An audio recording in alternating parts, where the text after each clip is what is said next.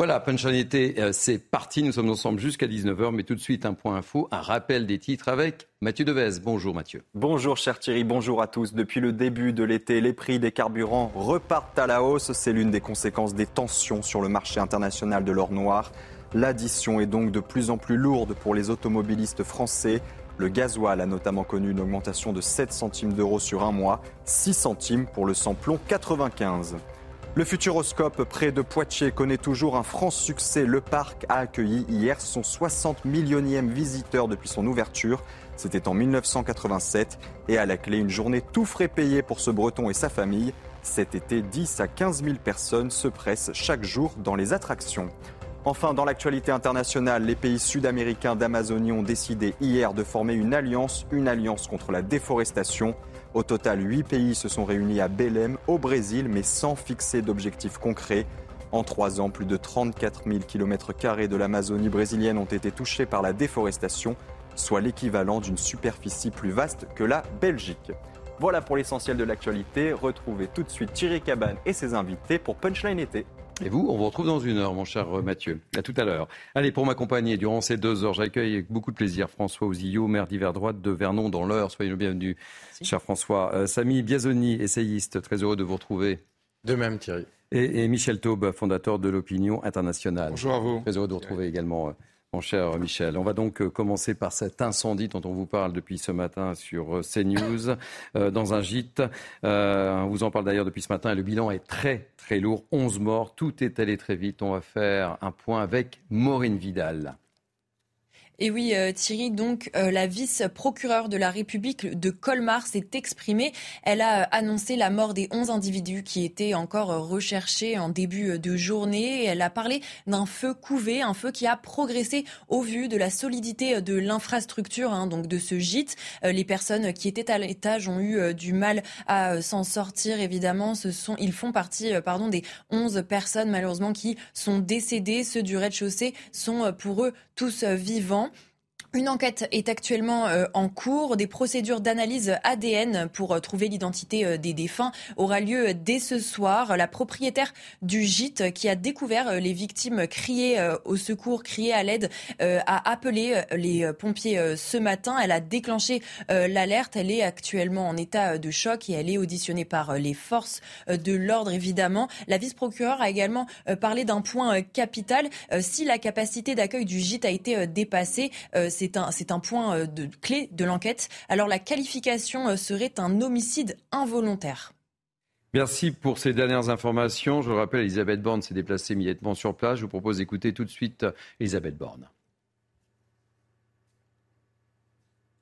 Suite au drame effroyable qui a eu lieu très tôt ce matin ici à Winsenheim, j'ai tenu à venir sur place avec le ministre des Solidarités Aurore Berger pour apporter tout notre soutien aux familles, aux victimes d'abord, et puis apporter également notre soutien aux forces de secours et de sécurité qui sont intervenues rapidement, d'abord pour maîtriser l'incendie, puis pour prendre en charge les victimes.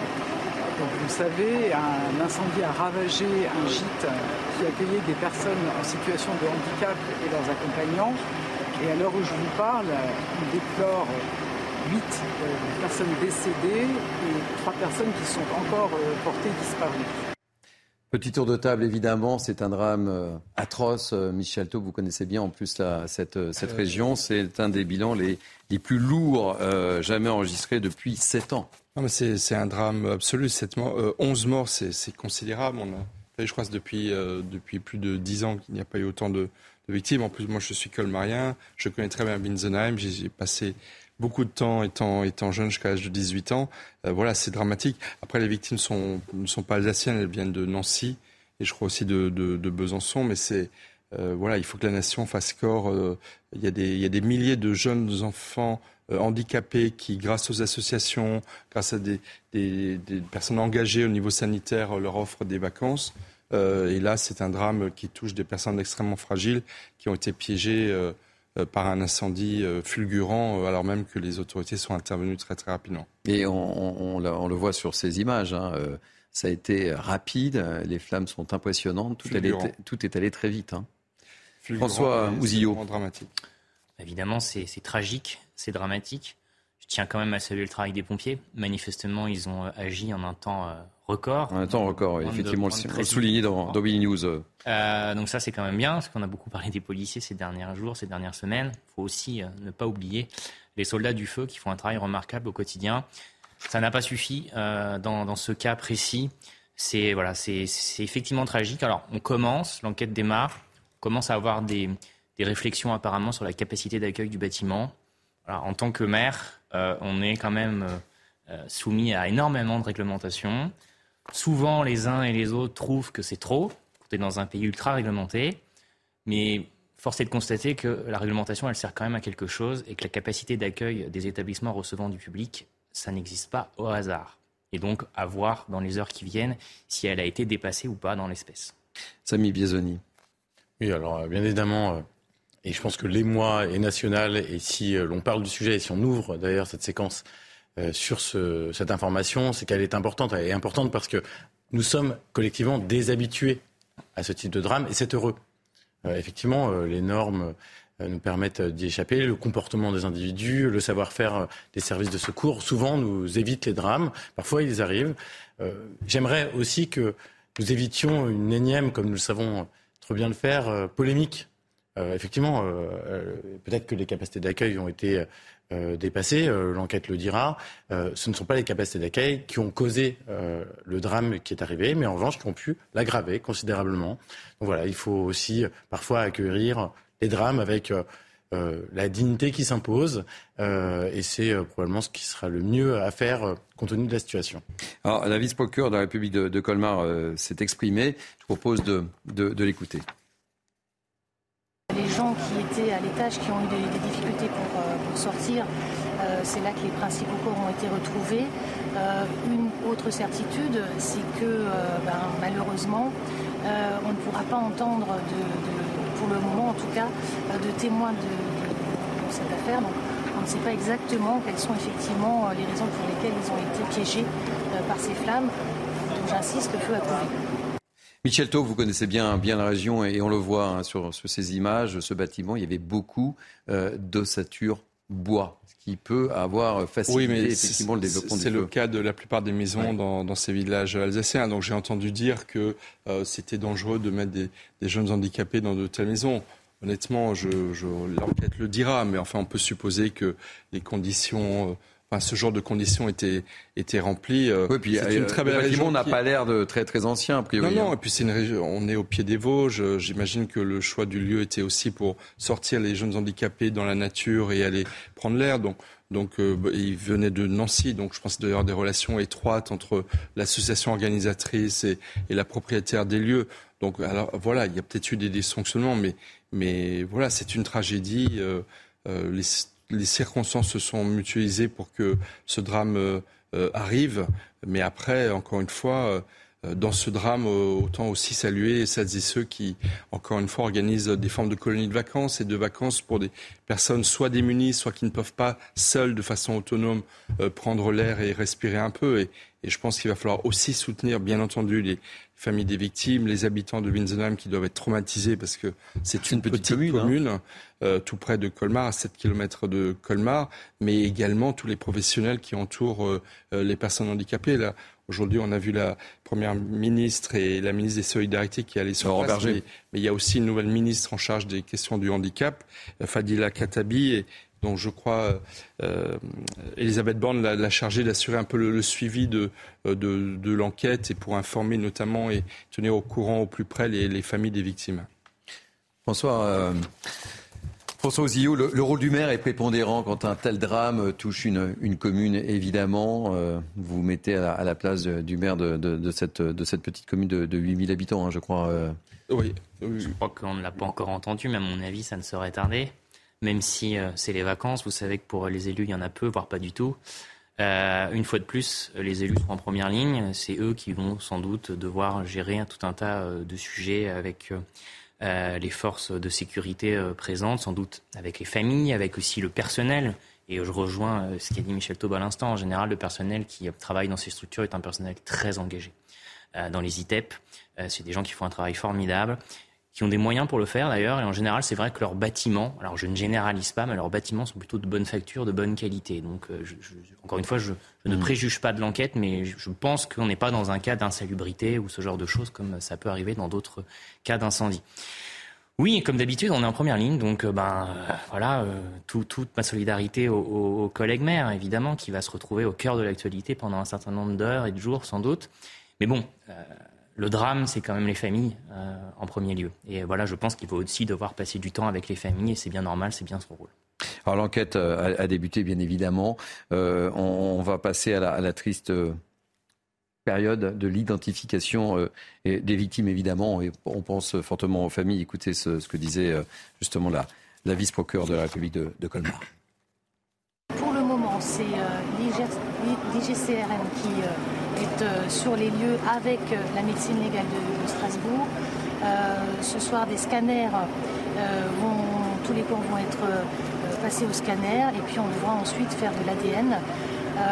je sais que évidemment les familles sont en attente de connaître la réelle identité des défunts. on espère être sur un délai entre 48 heures et, ou lundi au plus tard. On reviendra évidemment sur euh, ce terrible incendie au cours de, ces deux heures, bien évidemment, et on fera le point régulièrement avec nos envoyés spéciaux et avec euh, Maureen Vidal. Allez, on va changer de, sujet. C'était l'arme principale des émeutiers en juillet. Je veux parler des mortiers d'artifice. Depuis plusieurs semaines, ils sont la cible des prisons. Et c'est le cas notamment à Beauvais dans l'Oise. Dernier fait en date, il remonte au 20 juillet euh, dernier. Le but des tireurs, tout simplement, est bien détourner l'attention des surveillants pour transmettre des colis aux détenus. On regarde le reportage de Maureen Vidal, de Gilles Bedeau et de Corentin Bouillot. Et on sera ensuite avec Wilfried Fonck, qui est secrétaire national UFA, PUNSA Justice. D'abord, le reportage. En pleine journée, le centre pénitentiaire de Beauvais est la cible de tirs de mortier. Des tirs de plus en plus fréquents et dans un but bien précis, comme le confirme ce gardien du centre. Donc ils, arrivent par les bois, ils viennent découper euh, les grillages de protection, ils rentrent sur le glacis et ils vont. Euh, euh, une équipe va attaquer nos collègues avec des mortiers et une autre équipe va projeter les colis au-dessus du mur d'enceinte.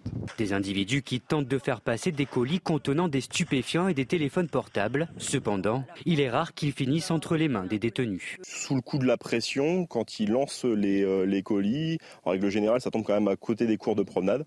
Donc on arrive toujours à les récupérer. Ou quand ça tombe dans les cours de promenade, euh, les détenus sont, fouillés euh, à la remontée des, des, promenades. Face à cette situation, la direction interrégionale des services pénitentiaires de Lille a mis en place plusieurs actions, comme le port de tenue de protection contre les flammes, la formation sur les tactiques d'intervention lorsque les projeteurs sont plus nombreux, ou encore le transfert ciblé des détenus identifiés comme organisant les projections. Mais les gardiens demandent également de meilleurs moyens de défense pour se protéger, Flashball, grenades de désencerclement ou encore des boucliers, des équipements qui seraient équivalents à ceux des policiers.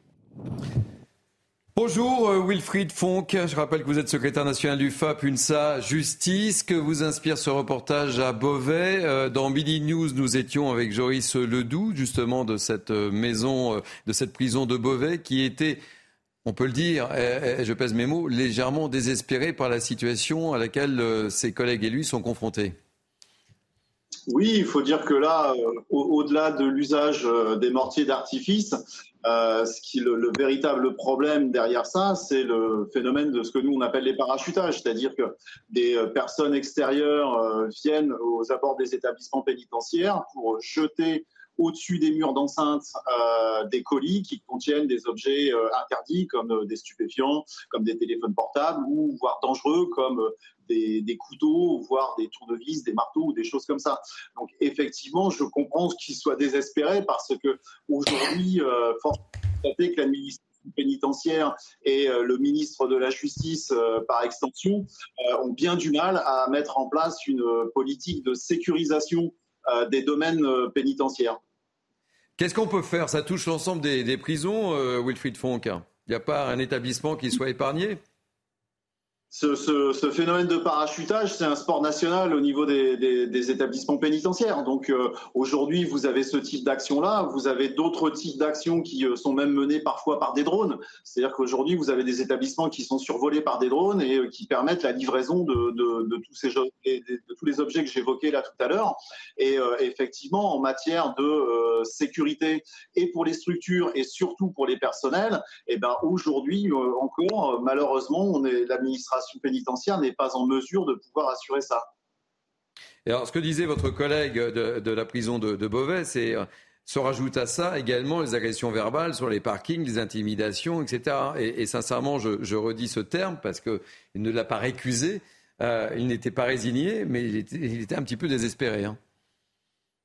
Oui, au-delà de ces parachutages, c'est vrai que le contexte global aujourd'hui des, des prisons françaises, euh, été ou pas été, euh, rien ne bouge finalement. On est toujours dans un contexte de surpopulation carcérale, on est toujours dans un contexte euh, avec une population euh, pénale de plus en plus violente et où effectivement les agressions personnelles sont aujourd'hui quotidiennes.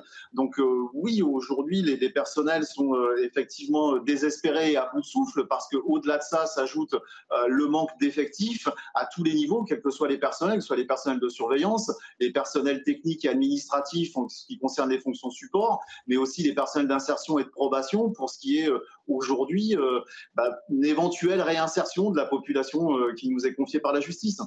Vous restez avec nous, on ouvre le débat avec mes grands témoins du, jour. François Ouzillot, blues des policiers, blues des gardiens de prison, blues des médecins généralistes, on, l'évoquait sur ce plateau, qui souhaitent, certains en tous les cas, augmenter leur consultation à, à 30 euros. Euh, la rentrée s'annonce difficile. Et je ne parle pas des problèmes d'éducation nationale, etc., dont on parlera sans doute plus tard. Euh, François Ouzillou, ça, vous inspire quoi, cette situation des gardiens de prison? Alors, effectivement, la situation est compliquée. Mais elle ne date pas d'hier. Euh, donc la rentrée politique sera sans doute effectivement agitée. Ça retombera sans doute sur le gouvernement actuel. Mais euh, les sujets de téléphone ou de drogue dans les prisons, ça date d'il y a une éternité. Sauf que là, on monte en gamme. Hein. On a le sentiment que on monte en gamme. Maintenant, on utilise des drones, on peut tirer des mortiers, des mortiers depuis la prison. Euh, on, l'a évoqué notamment du côté de la prison de la santé. Enfin. Mais on, monte en gamme dans l'ensauvagement, comme le disait un ministre de l'Intérieur actuel, et on monte en gamme dans la décivilisation. Voilà, et vous allez en parler dans un autre sujet euh, tout à l'heure sur les personnes qui n'annulent pas leur réservation dans les restaurants. Alors, c'est des, comportements différents. On est bien d'accord, hein, c'est pas de la délinquance, mais on voit bien quand même qu'il y a un sujet et qu'on court toujours après euh, les comportements, soit euh, incivilisés, soit euh, les délinquants. Là, on a, manifestement, on a un coup de retard sur les prisons. Faut les moderniser, il faut, faut, faut aussi tirer notre chapeau à l'administration pénitentiaire. On a beaucoup parlé effectivement des policiers ces dernières semaines. L'administration pénitentiaire, on en parle peu. Le ministre de la Justice s'est félicité d'avoir un budget hors norme euh, cette année. J'espère qu'une partie, et je crois que c'est prévu, sera consacrée euh, pour les prisons. Mais en fait, le vrai sujet, c'est que les délinquants ont toujours un train d'avance sur, euh, sur nous. Et euh, sur les drones, il faudrait mettre en capacité euh, des moyens hors normes, comme par exemple à côté d'un certain nombre de bases militaires ou euh, de la défense, ou pour brouiller le téléguidage des drones, mais tout ça coûte une fortune. Et dans les prisons, sans doute qu'il n'y a pas eu d'investissement sur un certain nombre depuis très longtemps. Il faut rattraper tout ça, comme on a dû rattraper sur la police ces dernières années. Et en même temps, le sujet politique de la rentrée, c'est aussi comment faire des économies. Oui. Puisqu'on s'endette. Vous voyez là, il y a une équation qui est quand même compliquée à résoudre et euh, faut pas quand même tirer non plus à boulet rouge euh, sur les politiques. Tout ça est un sujet de 20, 30 ans, toutes couleurs politiques confondues. Michel Taubin. plusieurs choses. Euh, d'abord sur le mortier, moi j'aimerais dire, il fut un temps où le mortier, les mortiers servaient uniquement à préparer euh, les feux d'artifice pour le 14 juillet et le 31 décembre. Et j'ai l'impression de on voit apparaître une génération mortier. Le mortier qui sert d'une part à s'en prendre aux policiers, d'autre part à envoyer euh, des produits illicites euh, dans des prisons. Il y a une génération mortier qui émerge. C'est vraiment, je trouve, très significatif de l'évolution euh, de, la société dans laquelle on vit. Après, voir un État régalien qui n'est pas capable, faute de moyens, faute de priorités données, d'assurer la sécurité des lieux de privation de liberté, c'est quand même anachronique. Et ça doit renvoyer à tous euh, les personnes qui ont, l'habitude d'aller en prison ou ceux qui sont des délinquants, des criminels. Enfin, encore une, euh, encore une fois, une image de faiblesse de l'État qui est quand même assez hallucinante. Et troisième point, effectivement, c'est la protection des personnels pénitentiaires, qui sont véritablement les parents pauvres euh, du ministère de la Justice et qui exercent, comme les policiers et les gendarmes, une fonction de, de, protection de la société extrêmement forte. on, parlait des, on parlait des drones également tout à l'heure. les drones, il y a seulement 44 établissements pénitentiaires sur les 179 établissements pénitentiaires que compte notre pays qui sont équipés de dispositifs anti-drones c'est-à-dire même pas un quart des, des, des, centres de détention. Donc effectivement, effectivement, il est vrai que depuis qu'Emmanuel Macron est président de la République, les moyens de la justice ont été euh, augmentés, mm. mais euh, de même que du ministère intérieur. Mais ont-ils été bien tracés? Ont-ils été bien euh, concentrés là où il faut le faire? On peut en douter lorsqu'on entend les personnels pénitentiaires. bon, dernier point, c'est la surpopulation carcérale qui évidemment a mis une pression sur les gardiens de prison qui, hier, quand ils devaient garder 50 euh, personnes, doivent en garder plus du double. Donc là, je parle en termes de proportion. Et donc, euh, effectivement, il faut que ce soit une des priorités du ministère de la Justice euh, que d'aider les gardiens de prison à exercer leurs fonctions et leurs missions au moins difficiles. Samy Biazoni, avant de retrouver Wilfried Fonck. Alors, on a tout fait dans le débat public français de demander des moyens à chaque fois qu'il y a un problème. Mais alors là, il faut véritablement considérer, vous avez tous deux raison, euh, que le parent pauvre des politiques publiques, euh, c'est bien le système pénitentiaire. C'est celui qui est le plus soustrait euh, à nos regards en réalité. Hein. C'est celui qui est le plus éloigné. Il survient après le passage en cours de justice, souvent loin des, centres-villes, loin de nos quotidiens. Et, donc, en tant que citoyen, on s'en préoccupe moins. Et de fait, le politique s'en préoccupe moins, il faut le dire. Simplement, il n'y a pas de politique sécuritaire ou de sécurité bien ordonnée sans système carcéral efficace euh, euh, et, protecteur.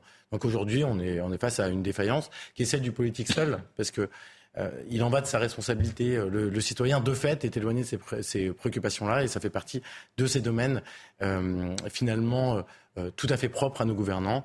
donc on arrive à un, moment où je suis pas sûr qu'il faille évoquer la décivilisation pour parler des hmm. tirs de mortier dans les prisons. C'est un ensemble. Oui, enfin, je pense que là, on n'en est pas là. C'est pas un surcroît de violence, c'est simplement. Il y a des pratiques qui sont tolérées. Et en fait, euh, il n'y a pas besoin d'hypothèse de civilisation pour qui apprécient, hein, je peux vous rejoindre sur d'autres, euh, en réalité, simplement, c'est le signe de l'affaissement de l'autorité, et ça, c'est un phénomène sociologiquement bien établi. À partir du moment où, quand vous faites ça, vous encourez des peines absolument ridicules. Par ailleurs, euh, vous venez aider des, des, des prisonniers euh, alors qu'ils sont déjà en surnombre, vous risquez assez peu d'être enfermé vous-même. Et ça, je pense que les délinquants complices le savent, euh, et ça explique une partie de la situation euh, à laquelle on assiste. François Ouzio. Alors, on est là pour commenter, donc on a raison, il faut commenter. Ça n'empêche pas d'être lucide et objectif sur la situation. Les politiques, que ce soit des politiques locaux ou nationaux, et quelle que soit la couleur politique, passent leur temps à gérer une file d'attente de priorités, de priorités budgétaires il faut qu'on mette de l'argent sur la sécurité, sur la santé, sur l'administration pénitentiaire, sur la justice en général, sur le logement aussi, dont on a aussi parlé euh, ces dernières semaines. On passe notre temps à devoir faire des arbitrages financiers. Et de l'autre côté, régulièrement, les opposants, quels qu'ils soient, les commentateurs, les chroniqueurs, disent que le pays est surendetté. Bon, à un moment donné, il faut aussi quand même euh, être lucide sur le sujet. Et oui, il y a sans doute besoin euh, de remettre des moyens dans le budget de la justice, mais je crois qu'encore une fois, c'est ce qu'a fait Éric Dupont-Moretti en faisant voter un budget hors norme. Oui, il faut procéder à les arbitrages. C'est peut-être là qu'il y a parfois quelques faiblesses, sans doute. Mais on a un rattrapage dans tous les domaines. Et notamment régalien, vous avez raison, qu'il faut opérer, mais il est délicat à opérer parce que de l'autre côté, on a des dépenses quasi obligatoires à, mener sur tout un tas de sujets sur lesquels les citoyennes et les citoyens sont en l'attente également.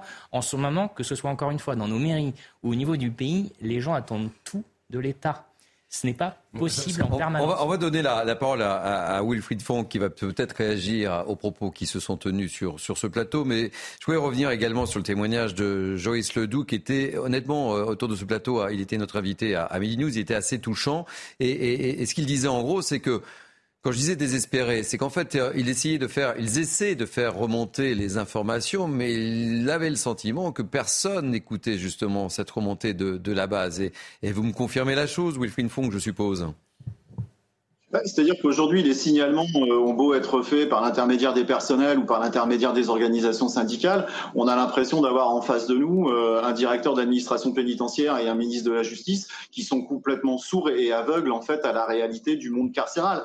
Et effectivement, vos intervenants faisaient euh, référence aux priorités budgétaires.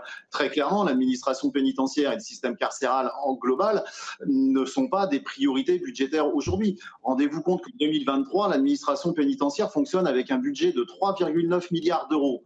3,9 milliards d'euros pour réussir là où la famille a échoué, l'école a échoué, les services sociaux ont échoué et les services sociaux judiciaires ont échoué. On nous demande d'assurer la sécurité. Effectivement, on l'assure tant bien que mal, mais on prépare aussi la sécurité de demain. Et donc aujourd'hui, nous, dans les conditions dans lesquelles les personnels sont amenés à exercer, effectivement, on ne prépare pas la sécurité de demain avec la réinsertion des détenus. Donc aujourd'hui, il y a véritablement une urgence à mettre le paquet en matière de budget sur les prisons françaises. Et j'ai coutume de dire que si on veut véritablement arriver à un système carcéral qui soit efficace et efficient, il nous faudra un budget équivalent à celui de l'éducation nationale.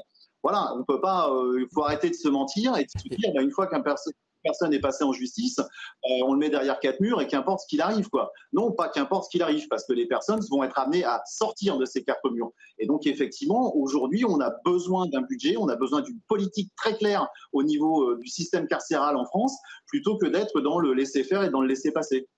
François Ouzillou et, et, Michel Taube souhaitent intervenir. Je pense qu'en fait, il y a de l'argent.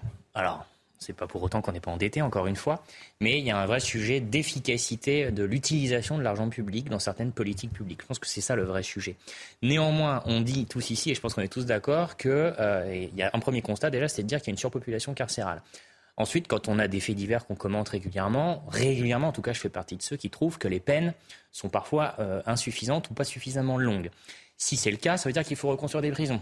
Vous connaissez beaucoup de maires qui veulent accueillir des prisons sur son territoire Moi, mm. Moi, j'en connais pas beaucoup personnellement. Donc à chaque fois, on, arrive à un, vrai, euh, un vrai problème. Et c'est pareil, vous savez, l'autre jour, on a commenté aussi euh, ce, rassemblement euh, évangélique. Idem sur les terrains d'accueil pour les gens du voyage. Personne n'en veut.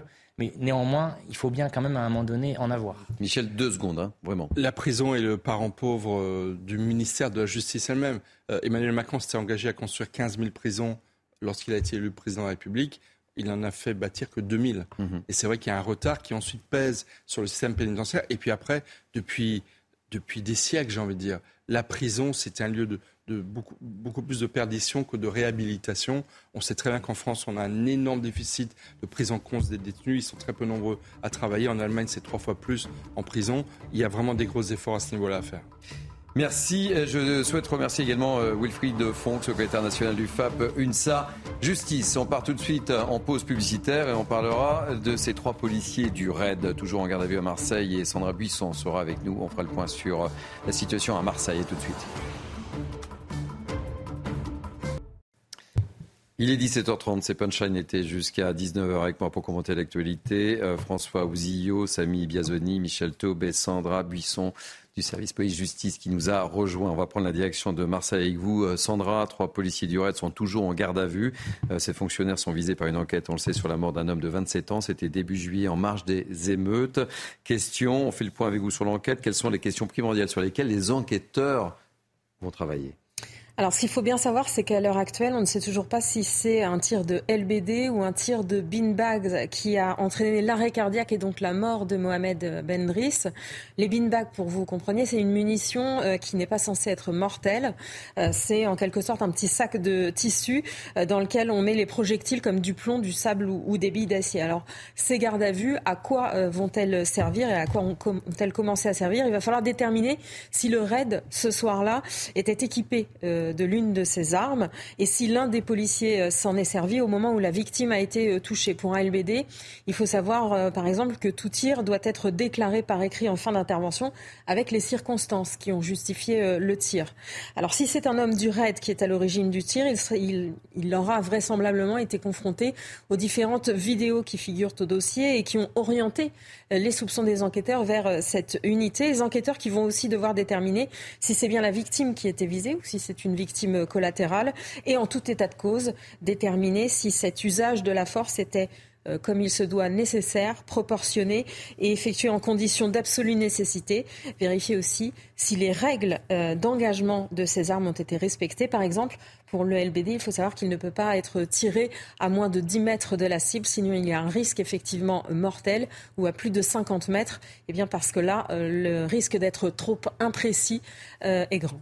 Alors, euh, on l'a évoqué beaucoup sur, euh, sur nos plateaux. Euh, l'avocat de la famille de la victime s'est étonné hein, de la présence du RAID sur, sur ces émeutes. Expliquez-nous quelles sont les, les règles en la matière, en fait. Alors c'est vrai que le RAID, on est plus habitué, euh, nous, euh, citoyens lambda, à le voir intervenir sur euh, des actions terroristes ou sur de la grande criminalité ou de la criminalité en, bande organisée. Mais oui, ils peuvent intervenir, les effectifs du RAID, sur des troubles graves à l'ordre public, quand il y a nécessité d'utilisation de techniques ou de moyens spécifiques. C'était clairement dans un arrêté ministériel qui date de 2011. En revanche, est-ce que faire recours à cette unité, avoir recours à cette unité ce soir-là sur les émeutes était nécessaire. C'est une autre question, mais qui n'est pas du ressort juridique cette fois. Évidemment, merci pour euh, ces précisions. On ouvre le débat avec vous, euh, Michel Taube, quel regard sur, euh, sur la situation? Et puis sur ce débat, effectivement, et, et les précisions de, Sandra étaient également importantes, parce que c'est vrai que le RAID, ce n'est pas leur cœur de métier, mais néanmoins, ils étaient présents. Deux choses. je pense que le point capital, c'est effectivement de savoir pourquoi le RAID était là ce soir-là. Et je pense qu'on ne peut pas comprendre ce qui se passe actuellement sans tenir compte de la gravité des émeutes qui ont secoué la France euh, du 27-28 juin à début juillet. Il y a eu 533 communes de France qui ont été frappées. C'est considérable. Ça a été un véritable tremblement de terre dans notre pays. Et si l'État a jugé nécessaire de mobiliser une unité d'élite comme le RAID, qui certes peut légalement intervenir sur des mmh. opérations spéciales de maintien de l'ordre, mais dont la vocation est quand même surtout d'intervenir sur des prises d'otages, des faits de, terrorisme et des situations particulièrement graves, c'est que véritablement il y a eu euh, une menace euh, sur l'ordre public pour l'ensemble de la nation à ce moment-là. Donc ça, c'est le premier point. Et le deuxième point que je veux dire, c'est que il y a quelque chose de euh, les faits, euh, la justice euh, tranchera et évaluera effectivement la gravité de ce qui s'est passé. Il y a eu un décès et c'est toujours dramatique. Mais je pense que pour cette unité d'élite du RAID, je ne sais pas si dans son histoire, il y a souvent eu des policiers du RAID qui ont été mis en garde à vue. Et je pense que c'est un véritable, là aussi, tremblement de terre pour cette unité d'élite qui est composée, je crois, d'environ 400 hommes, qui est un véritable corps mais au sens fort du terme, au sens moral du terme, euh, dans, dans, dans, dans, le dispositif euh, régalien de notre pays. Et entre eux, je pense, de savoir que trois d'entre eux sont en garde à vue, encore une fois, c'est un véritable séisme. C'est quelque chose qui doit profondément troubler les, forces de l'ordre. Et je pense qu'il faut le dire, il faut se rendre compte, c'est rarissime qu'on en arrive à cette situation. Et ça montre bien l'état, euh, encore une fois, de tension qui règne dans notre pays. Et, la, mise en détention provisoire de deux policiers, euh, des, membres du RAID qui sont en garde à vue, encore une fois, c'est inédit dans l'histoire de, des forces de l'ordre de notre pays. Euh, c'est rarissime. Et ça montre bien qu'on est encore dans des, j'ai envie de dire, dans des secousses euh, euh, à ce tremblement de terre qui ont été les émeutes de fin juin, début juillet. Euh, François Ozio, on a eu beaucoup de témoignages évidemment de, policiers sur, nos plateaux et on évoquait la reprise, tout doucement évidemment, du travail à, Marseille. On ne peut pas parler d'apaisement, mais c'est vrai que ce qu'évoquait Michel et, le rappel des faits de Sandra, ça ne va pas évidemment calmer les esprits loin de là. Parce qu'évidemment, c'est une unité d'élite, le RAID. Et c'est important de, le signaler. C'est le moins qu'on puisse dire. Symboliquement, ça pose quand même un problème. Le RAID, c'est quand même ceux qui sont rentrés au Bataclan il y a quelques années. c'est un peu pour ça, effectivement, que, nous ont sauvés d'un certain nombre de situations euh, catastrophiques, terroristes, en l'espèce. Mais pas que. Euh, il y a beaucoup de commentateurs qui disent qu'ils n'avaient pas à intervenir dans ce genre de situation. C'est pas vrai. Ça fait des années qu'ils sont formés aussi euh, au maintien de l'ordre.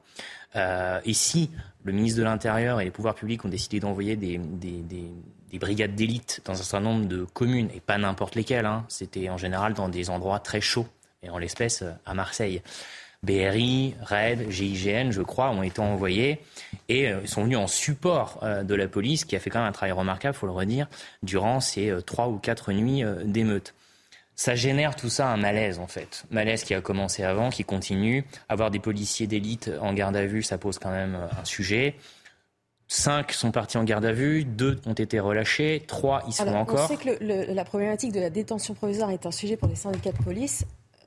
Je ne pense pas avoir entendu les syndicats de police aller sur le, fait que le problème soit aussi de la garde à vue. Et à un moment, les policiers, comme tous les citoyens, doivent rendre compte à la justice. Ce n'est pas à la justice d'apaiser la société. Je n'ai pas dit ça. J'ai dit que ça posait un sujet symbolique d'avoir des policiers d'élite qu'on a applaudi. Hum qu'on était très heureux quand même de voir nous sauver d'un certain nombre de, situations plus que catastrophiques ces dernières années. Encore une fois, on les applaudissait il y a quelques années. Aujourd'hui, et ça ne remet pas en cause l'unité en elle-même.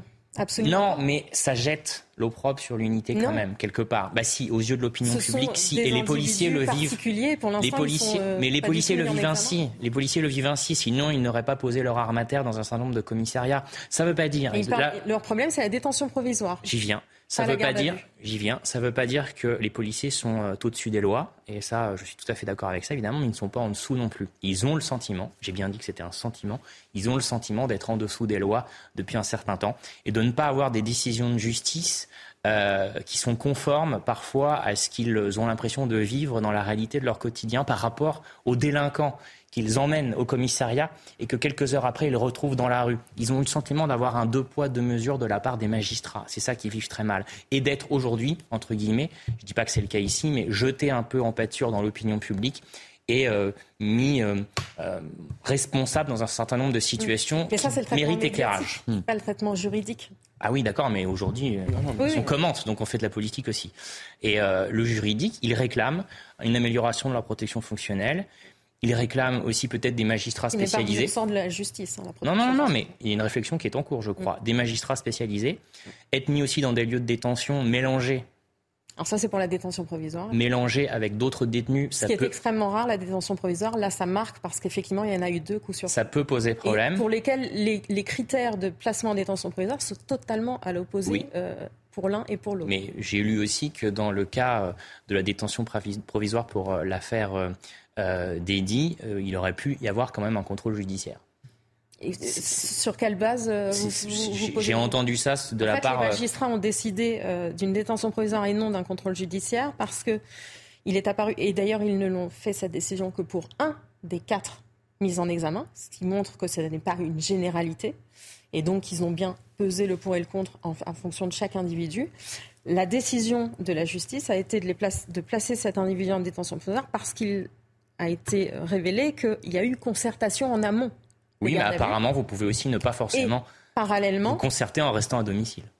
Et parallèlement, euh, donc il y avait un risque aussi de pression. Voilà, voilà les arguments. Et de l'autre côté, alors que pour la première affaire pour Nanterre, c'était essentiellement un trouble à l'ordre public. Mais de l'autre côté, vous avez aussi un policier municipal qui a été traîné sur des dizaines de mètres par une voiture et euh, la personne en mm. cause est dehors. Et ça, on ça, rend, sur ce plateau, ça rend malade à la fois les policiers et je pense une grande partie. C'est vrai que ça n'aura pas fait plaisir, ça c'est moins qu'on puisse dire. Euh, Samy Biazoni beaucoup de choses ont, été dites. On ne peut pas nier la dimension symbolique des, faits. c'est évident. Euh, comme on ne peut pas lier qu'il y a un continuum entre l'appréhension médiatique des situations et les conséquences judiciaires, il y en aura. Et vous le savez très bien. Maintenant, euh, j'ai tendance à vous rejoindre. Non, non mais je ne vous, critique pas en disant ça. Simplement, je, voulais, développer votre propos. Je voulais simplement parce que vous n'avez pas eu l'occasion d'aller jusqu'au bout. Euh, et maintenant, je, vous rejoins plus, de manière plus évidente.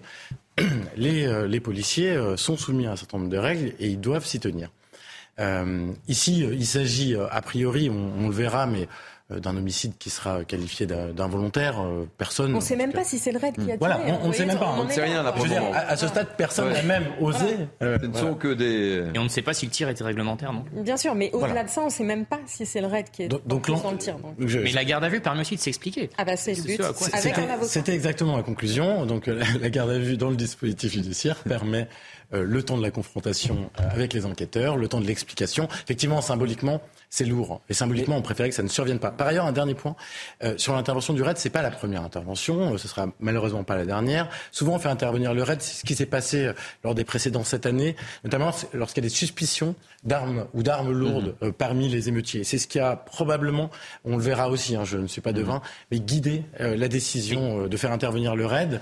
et c'est cela qui est dramatique. Alors, je, je, vais vous donner la parole, mais euh, Mathieu Langlois, qui est, euh, vous connaissez Mathieu Langlois évidemment, qui est l'ancien euh, médecin chef du RAID, était notre invité dans Mini News. Justement, sur le rôle du RAID et sa présence. Écoutez ce qu'il ce qu'il disait. Je vous donne la parole, Michel Taube, et, très rapidement François Ouzio, parce que on restera à Marseille après sur, sur d'autres sujets. Mais tout d'abord, Mathieu Langlois que euh, le RAID, pour le connaître par cœur, euh, évidemment, euh, est, employé surtout sur de la haute intensité, prise d'otages forcenés, terrorisme.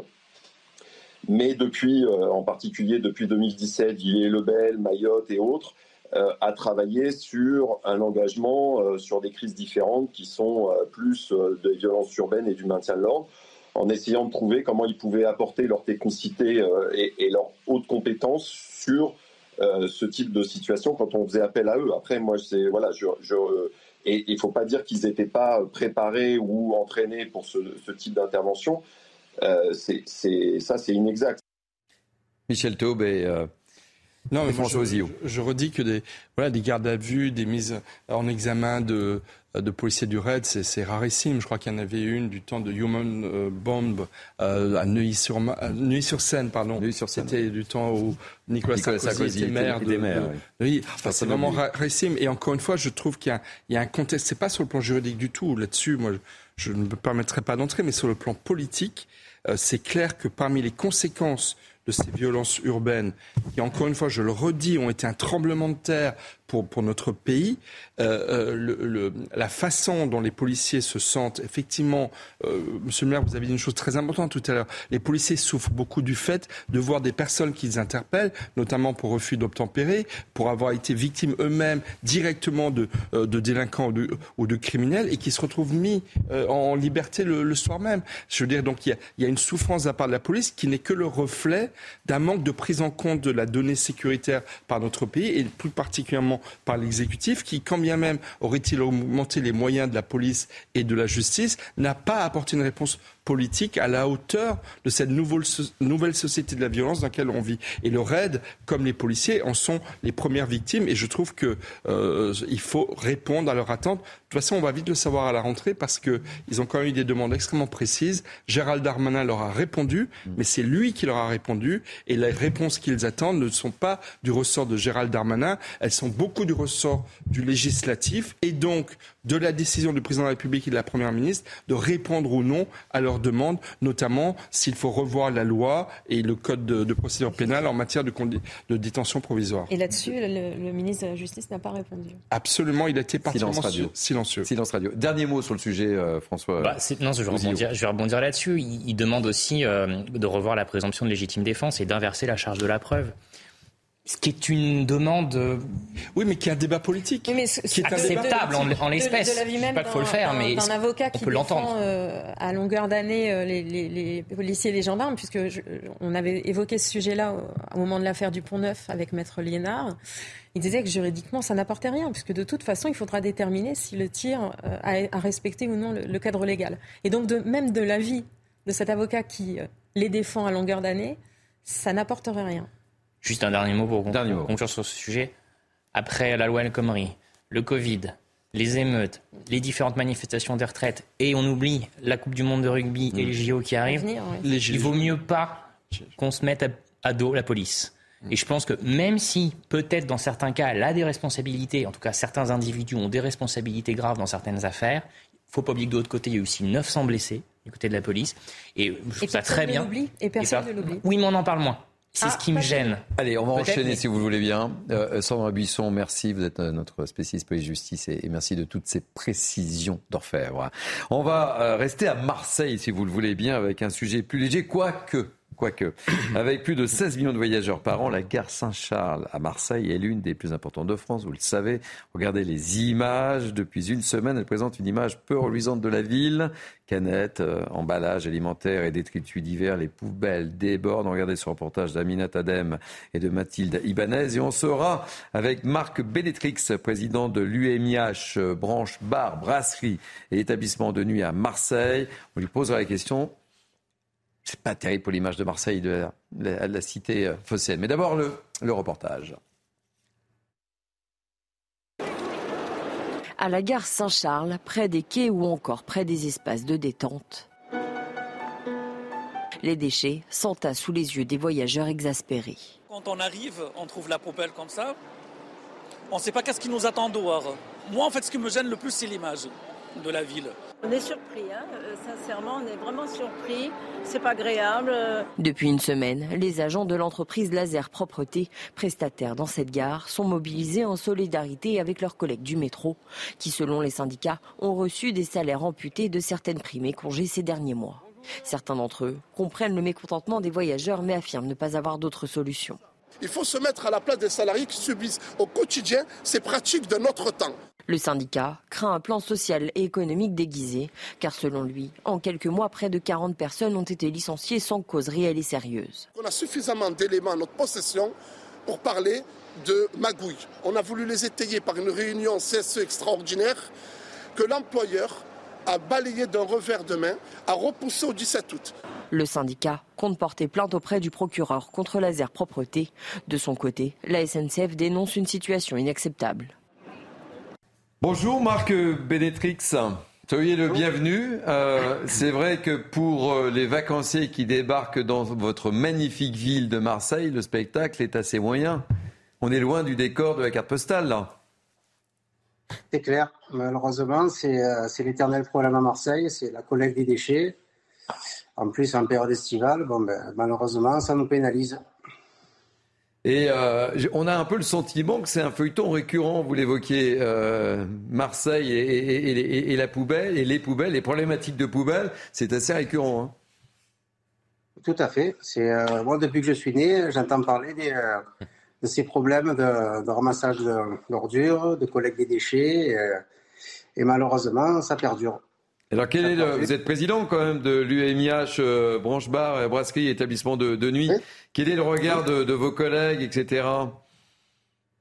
Ben, on est agacé parce que bon, malheureusement, nous, on fait tout pour donner une bonne image de la ville. Et euh, là, on est impuissant et euh, malheureusement, on ne peut pas, on n'a rien pour régler le problème. Et alors, les, touristes qui viennent dans vos établissements vous en, vous en font la remarque, je suppose. Qu'est-ce qu'ils vous disent? Ben, Oui, ben, forcément, ils nous disent qu'ils ne comprennent pas pourquoi euh, le problème dure depuis autant de temps et pourquoi, c'est, euh, et pourquoi on ne trouve pas de solution. Et pourquoi il y a ce problème à Marseille, euh, Marc? Ça touche d'autres villes, mais Marseille, c'est quand même assez souvent. Hein ah, ben, tout le temps. C'est, comme je vous l'ai dit, c'est récurrent. Au moins tous les six mois ou tous les ans, il y a un problème de, collecte des déchets. Tour de table, Michel Taube. Non, mais euh, je souris, mais en fait, il ça, n'y a rien d'amusant.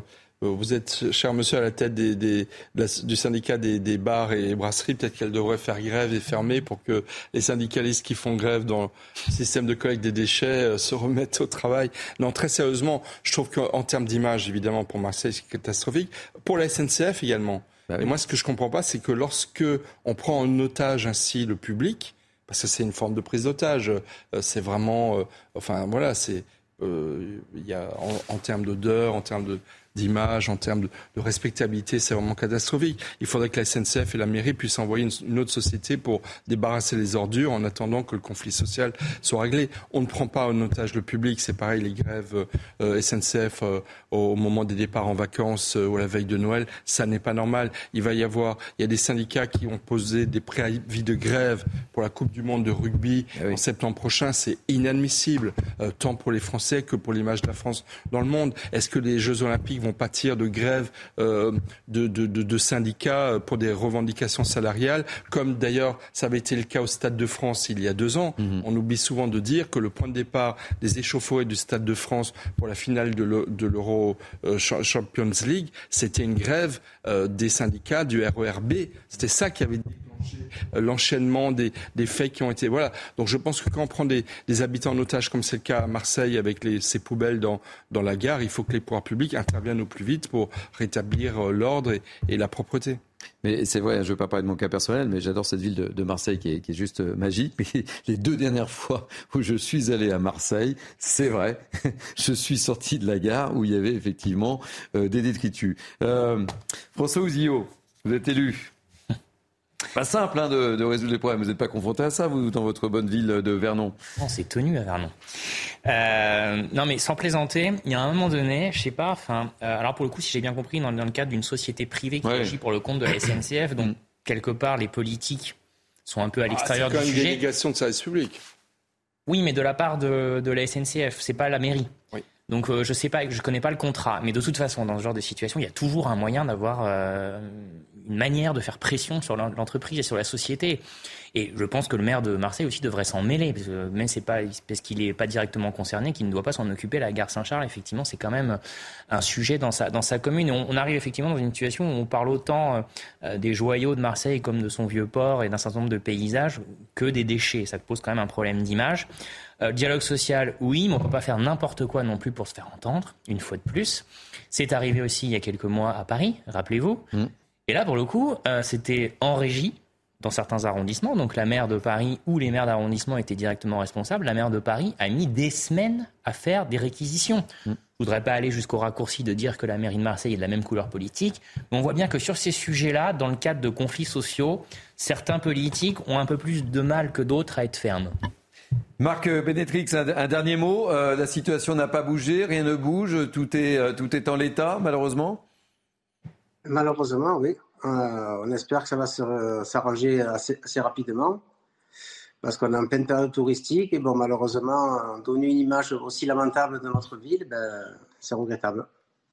Écoutez, merci. Euh, on voulait faire un petit coup de projecteur sur votre bonne ville euh, de, Marseille. Marseille qui joue euh, en Coupe d'Europe, si je m'abuse, ce soir. On est de, tout cœur, évidemment, avec vous. Hein.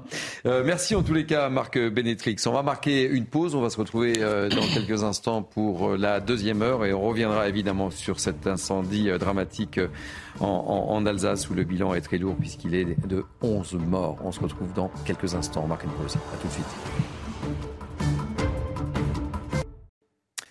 Il est quasiment 18h, c'est la deuxième heure de Punchline été. Je vous présente euh, mon équipe de grands témoins dans quelques instants, mais tout de suite place à l'info et l'info est incarnée ce soir par Mathieu Devez. Rebonjour Mathieu. Rebonjour Thierry, bonjour à tous. À Marseille, trois policiers du RAID restent placés en garde à vue après le décès d'un homme début juillet en marge des émeutes. Au total, cinq policiers avaient été placés en garde à vue hier matin et dans la soirée, deux d'entre eux ont donc été libérés. Selon le parquet, l'homme de 27 ans est probablement mort des suites d'un choc violent au niveau du thorax. Un choc causé toujours selon le parquet par le tir d'un projectile de type flashball. La prison de Beauvais dans l'Oise s'organise pour lutter contre l'usage de mortiers d'artifice. Selon les surveillants, ces tirs sont de plus en plus nombreux à proximité de l'établissement pénitentiaire. Ce fut notamment le cas le 20 juillet dernier. Objectif détourner l'attention des surveillants pour faciliter les projections d'objets illicites dans l'enceinte de la prison. Enfin, depuis le début de l'été, les prix des carburants repartent à la hausse. C'est l'une des conséquences des tensions, tensions sur le marché international de l'or noir. L'addition est donc de plus en plus lourde pour les automobilistes français. Le gasoil a notamment connu une augmentation de 7 centimes d'euros sur un mois, 6 centimes pour le samplon 95. Voilà pour l'essentiel de l'actualité. Retrouvez tout de suite Thierry Cabane et ses invités pour la suite de Punchline été. Merci beaucoup, mon cher Mathieu. Et rendez-vous dans une heure, évidemment. Je vous présente euh, l'équipe qui m'entoure. François Ouzillot, maire d'hiver droite de, Vernon dans l'heure. Samy euh, Biazoni, euh, essayiste. Et Michel Taube, fondateur, évidemment, vous connaissez tous, de l'opinion internationale. On commence donc cette deuxième heure par cet incendie en Alsace dont on vous parle depuis ce matin dans un gîte. Bilan Très lourd, très très lourd. 11 morts. Euh, tout est allé très vite. Rappel des faits et le point sur la situation avec Maureen Vidal. À 6h33 ce matin, les pompiers ont été appelés pour intervenir sur un incendie dans un gîte à Witzenheim, dans le Haut-Rhin. À l'intérieur, 28 individus, des moniteurs et des personnes en situation de handicap qui étaient venus passer des vacances.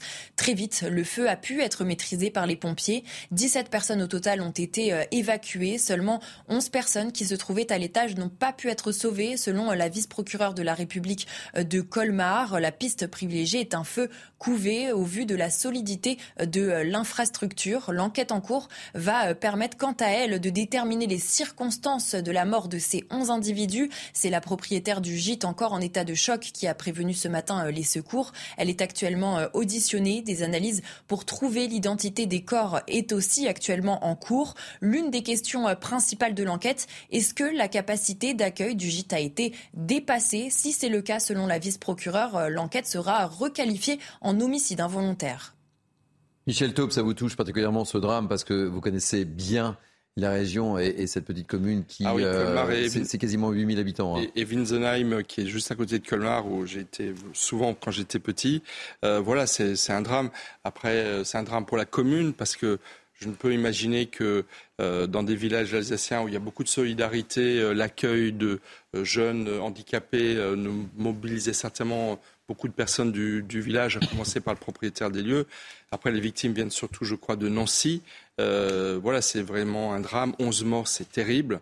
Ça fait des années qu'on n'a pas eu autant de morts dans un, dans un incendie, malgré l'intervention très courageuse et très rapide de, des, sapeurs-pompiers. Mais oui, c'est un drame absolu et, il faut que la solidarité se manifeste de la part de l'ensemble de la nation.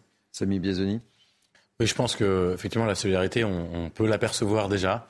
Euh, une forme de, dignité euh, non empressée d'ailleurs, et je pense assez sincère de la part du gouvernement, euh, des, services publics qui répondent à l'appel, des secours qui ont été là en temps et en heure. Euh, donc la France fait, ce qu'elle a à faire. Euh, des commentateurs que j'espère dignes dont nous nous, nous ont mmh. partis. Euh, c'est dramatique. On veut jamais que ça survienne à nouveau. on est un pays qui fait tout pour que le pire n'arrive pas. Parfois, il arrive. Il faut aussi savoir l'accepter tel, tel quel. On va écouter Elisabeth Borne qui s'est rendue immédiatement sur, sur les lieux. Elle était accompagnée de, de Berger. Suite au drame effroyable qui a eu lieu très tôt ce matin ici à Winsenheim, j'ai tenu à venir sur place avec le ministre de la Solidarité, Aurore Berger, pour apporter tout notre soutien aux familles, aux victimes d'abord, et puis apporter également notre soutien aux forces de secours et de sécurité qui sont intervenues rapidement, d'abord pour maîtriser l'incendie, puis pour prendre en charge les victimes. Donc vous le savez, un incendie a ravagé un gîte qui accueillait des personnes en situation de handicap et leurs accompagnants. Et à l'heure où je vous parle, il déplore 8 euh, personnes décédées et 3 personnes qui sont encore euh, portées disparues. Et on accueillera euh, à 18h15, d'ici une dizaine de, minutes, la colonelle Marie-Laure Pesant, porte-parole de la gendarmerie. On fera un point global sur la situation. On va parler du no-show. Vous savez ce que c'est le no-show? Petit tour de table ah oui, c'est littéralement non-présentation. C'est quand euh, un client ne vient pas et n'honore pas une réservation. Voilà, parfait. Vous êtes euh, parfait. Vous avez bien révisé euh, vos fiches, mon Je cher. dans les restaurants. et donc, évidemment, cette réservation non honorée par le client, ça a fatalement des conséquences économiques pour les établissements. On va regarder ce reportage de Thibault Marcheteau et on sera avec Christophe Buck, qui est propriétaire de restaurant en Charente. On lui posera la question est-ce que c'est légal ou pas légal et, comment euh, perçoivent la, chose les, clients? D'abord le reportage. Dans cet hôtel parisien, le directeur a les yeux rivés sur les réservations en cette période estivale. Depuis plusieurs années, le milieu de l'hôtellerie fait face à un fléau, celui de la non-présentation. L'hôtelier, du moment que vous réservez, avec garantie ou pas, il est obligé de garder votre réservation. Et de ce fait, quand le client ne se présente pas, bah, ça crée un manque à gagner. Et, si on le répète plusieurs fois dans le mois ou dans, la semaine, dans l'année, bah, ça crée un décalage dans le chiffre d'affaires. Pour lutter contre ce phénomène, cet hôtel doit trouver des solutions pour réduire au maximum cette situation qui se répète. Soit on sécurise en, créant des tarifs non remboursables qui sont vraiment attractifs, ou on demande un prépaiement par exemple. Demander des garanties aux clients comme son empreinte bancaire, une solution qui peut s'étendre à d'autres domaines comme celui de la restauration, où cette tendance de non-présentation s'accentue. Chaque établissement fait euh, comme il le souhaite, mais euh, il peut être indiqué qu'une somme peut être retenue si vous ne venez pas, et, ou si vous n'êtes pas prévenu, ou si vous êtes prévenu dans un délai très court, que euh, vous n'allez pas honorer votre réservation. L'année dernière, une tribune intitulée No More No Show comprenait Stop à la non-présentation a été signée par plus de 100 dirigeants du secteur tertiaire pour alerter sur la recrudescence de ce fléau. Bonjour Christophe Buck, soyez le bienvenu. Vous êtes propriétaire de restaurant en Charente, c'est bien cela Où est-ce que vous êtes situé très précisément Christophe Buck? Nous sommes situés à Angoulême, euh, en plein centre d'Angoulême, sur la place Nouvelle, en face du palais de justice. Et euh, j'ai deux brasseries, dont une qui a une capacité relativement importante. Et j'entendais le sujet sur les no-shows. Vous avez entendu? Oui, oui, je pense que ça. Oui, est-ce que vous pratiquez le, le, no-show? Oui, alors non, moi je ne pratique pas le no-show parce que euh, quand j'ai une réservation, je l'honore. Mais il est vrai que de plus en plus, nous avons euh, ce phénomène qui arrive. Bon, nous, nous ne sommes pas trop touchés en plein centre euh, d'Angoulême parce qu'on a une clientèle relativement récurrente, mais pendant les grosses périodes d'affluence, notamment pendant euh, le festival du film francophone qui se passe euh, au mois d'août très bientôt, nous avons, nous avons naturellement des clients qui ne se présentent pas. On prend pourtant comme garantie un numéro de téléphone et il se trouve que nous allons réfléchir à une possibilité de trouver une solution pour ces périodes d'affluence, pour pouvoir garantir, euh, disons, un peu la venue de nos, de, nos clients et aussi euh, laisser place euh, à des personnes qui seraient sur liste d'attente et qui seraient refusées par, par le fait que le restaurant serait complet. Est-ce que ce phénomène, justement, se, se développe de manière considérable Vous l'avez constaté? Oui, on, on, constate que ce phénomène se développe essentiellement sur les périodes de très grosse affluence. La clientèle vraiment locale et habituée euh, n'est pas adepte du no-show et euh, appelle en cas d'impossibilité de venir ou d'empêchement, euh, donc qui nous permet de libérer, libérer les tables. Mais c'est quelque chose que l'on voit de plus en plus, et essentiellement, je le dis, sur ces périodes d'affluence, qui est le moment un peu crucial, parce que un no-show, c'est une personne qui ne veut pas, naturellement, qui ne peut pas venir ou qui ne souhaite plus venir réserver dans notre établissement. Quand l'établissement n'est pas complet, eh bien, c'est le choix du client que l'on respecte. Mais quand l'établissement est complet, il se trouve qu'il y a des clients que nous allons refuser. Et euh, ceci est préjudiciable notamment pour le client refusé, mais aussi pour notre activité.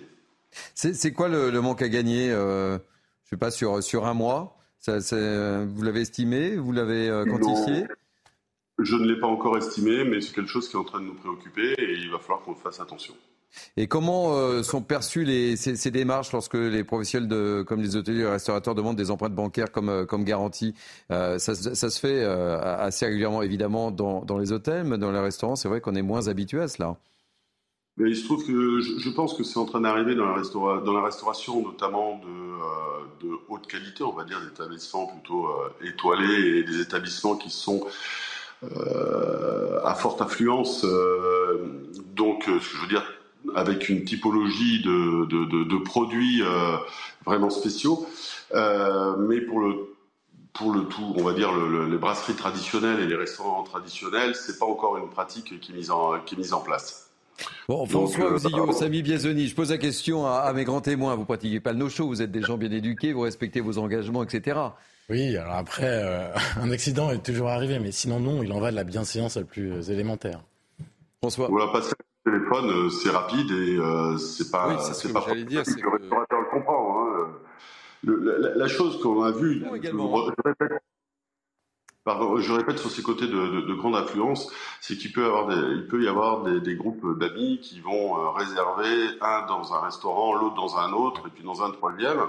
Et finalement, ils savent qu'ils ont une réservation dans trois restaurants, on a le choix. Euh, donc ça, on a eu, euh, on a eu, euh, on a eu le cas. Bon, c'est vraiment ponctuel et, et vraiment c'est pas généralisé, mais il faut qu'on fasse attention parce que je le répète et je me répète là-dessus. Quand le restaurant est complet, sa capacité, son organisation est faite pour avoir ce restaurant complet. Donc on peut prendre des extras, on gonfle nos équipes, on prévoit nos marchandises. Imaginez-vous qu'il y ait 20% de nos shows. Dans ces cas-là, notre exploitation ne serait plus viable. Michel Taube. Non, moi je, pense que la bienséance et le respect veut qu'effectivement, il peut arriver qu'il y ait un changement de programme, notamment au niveau de la réservation d'un restaurant. Dans ce cas-là, on appelle. Et le problème du no-show, c'est que beaucoup de gens ne, euh, ne rappellent pas.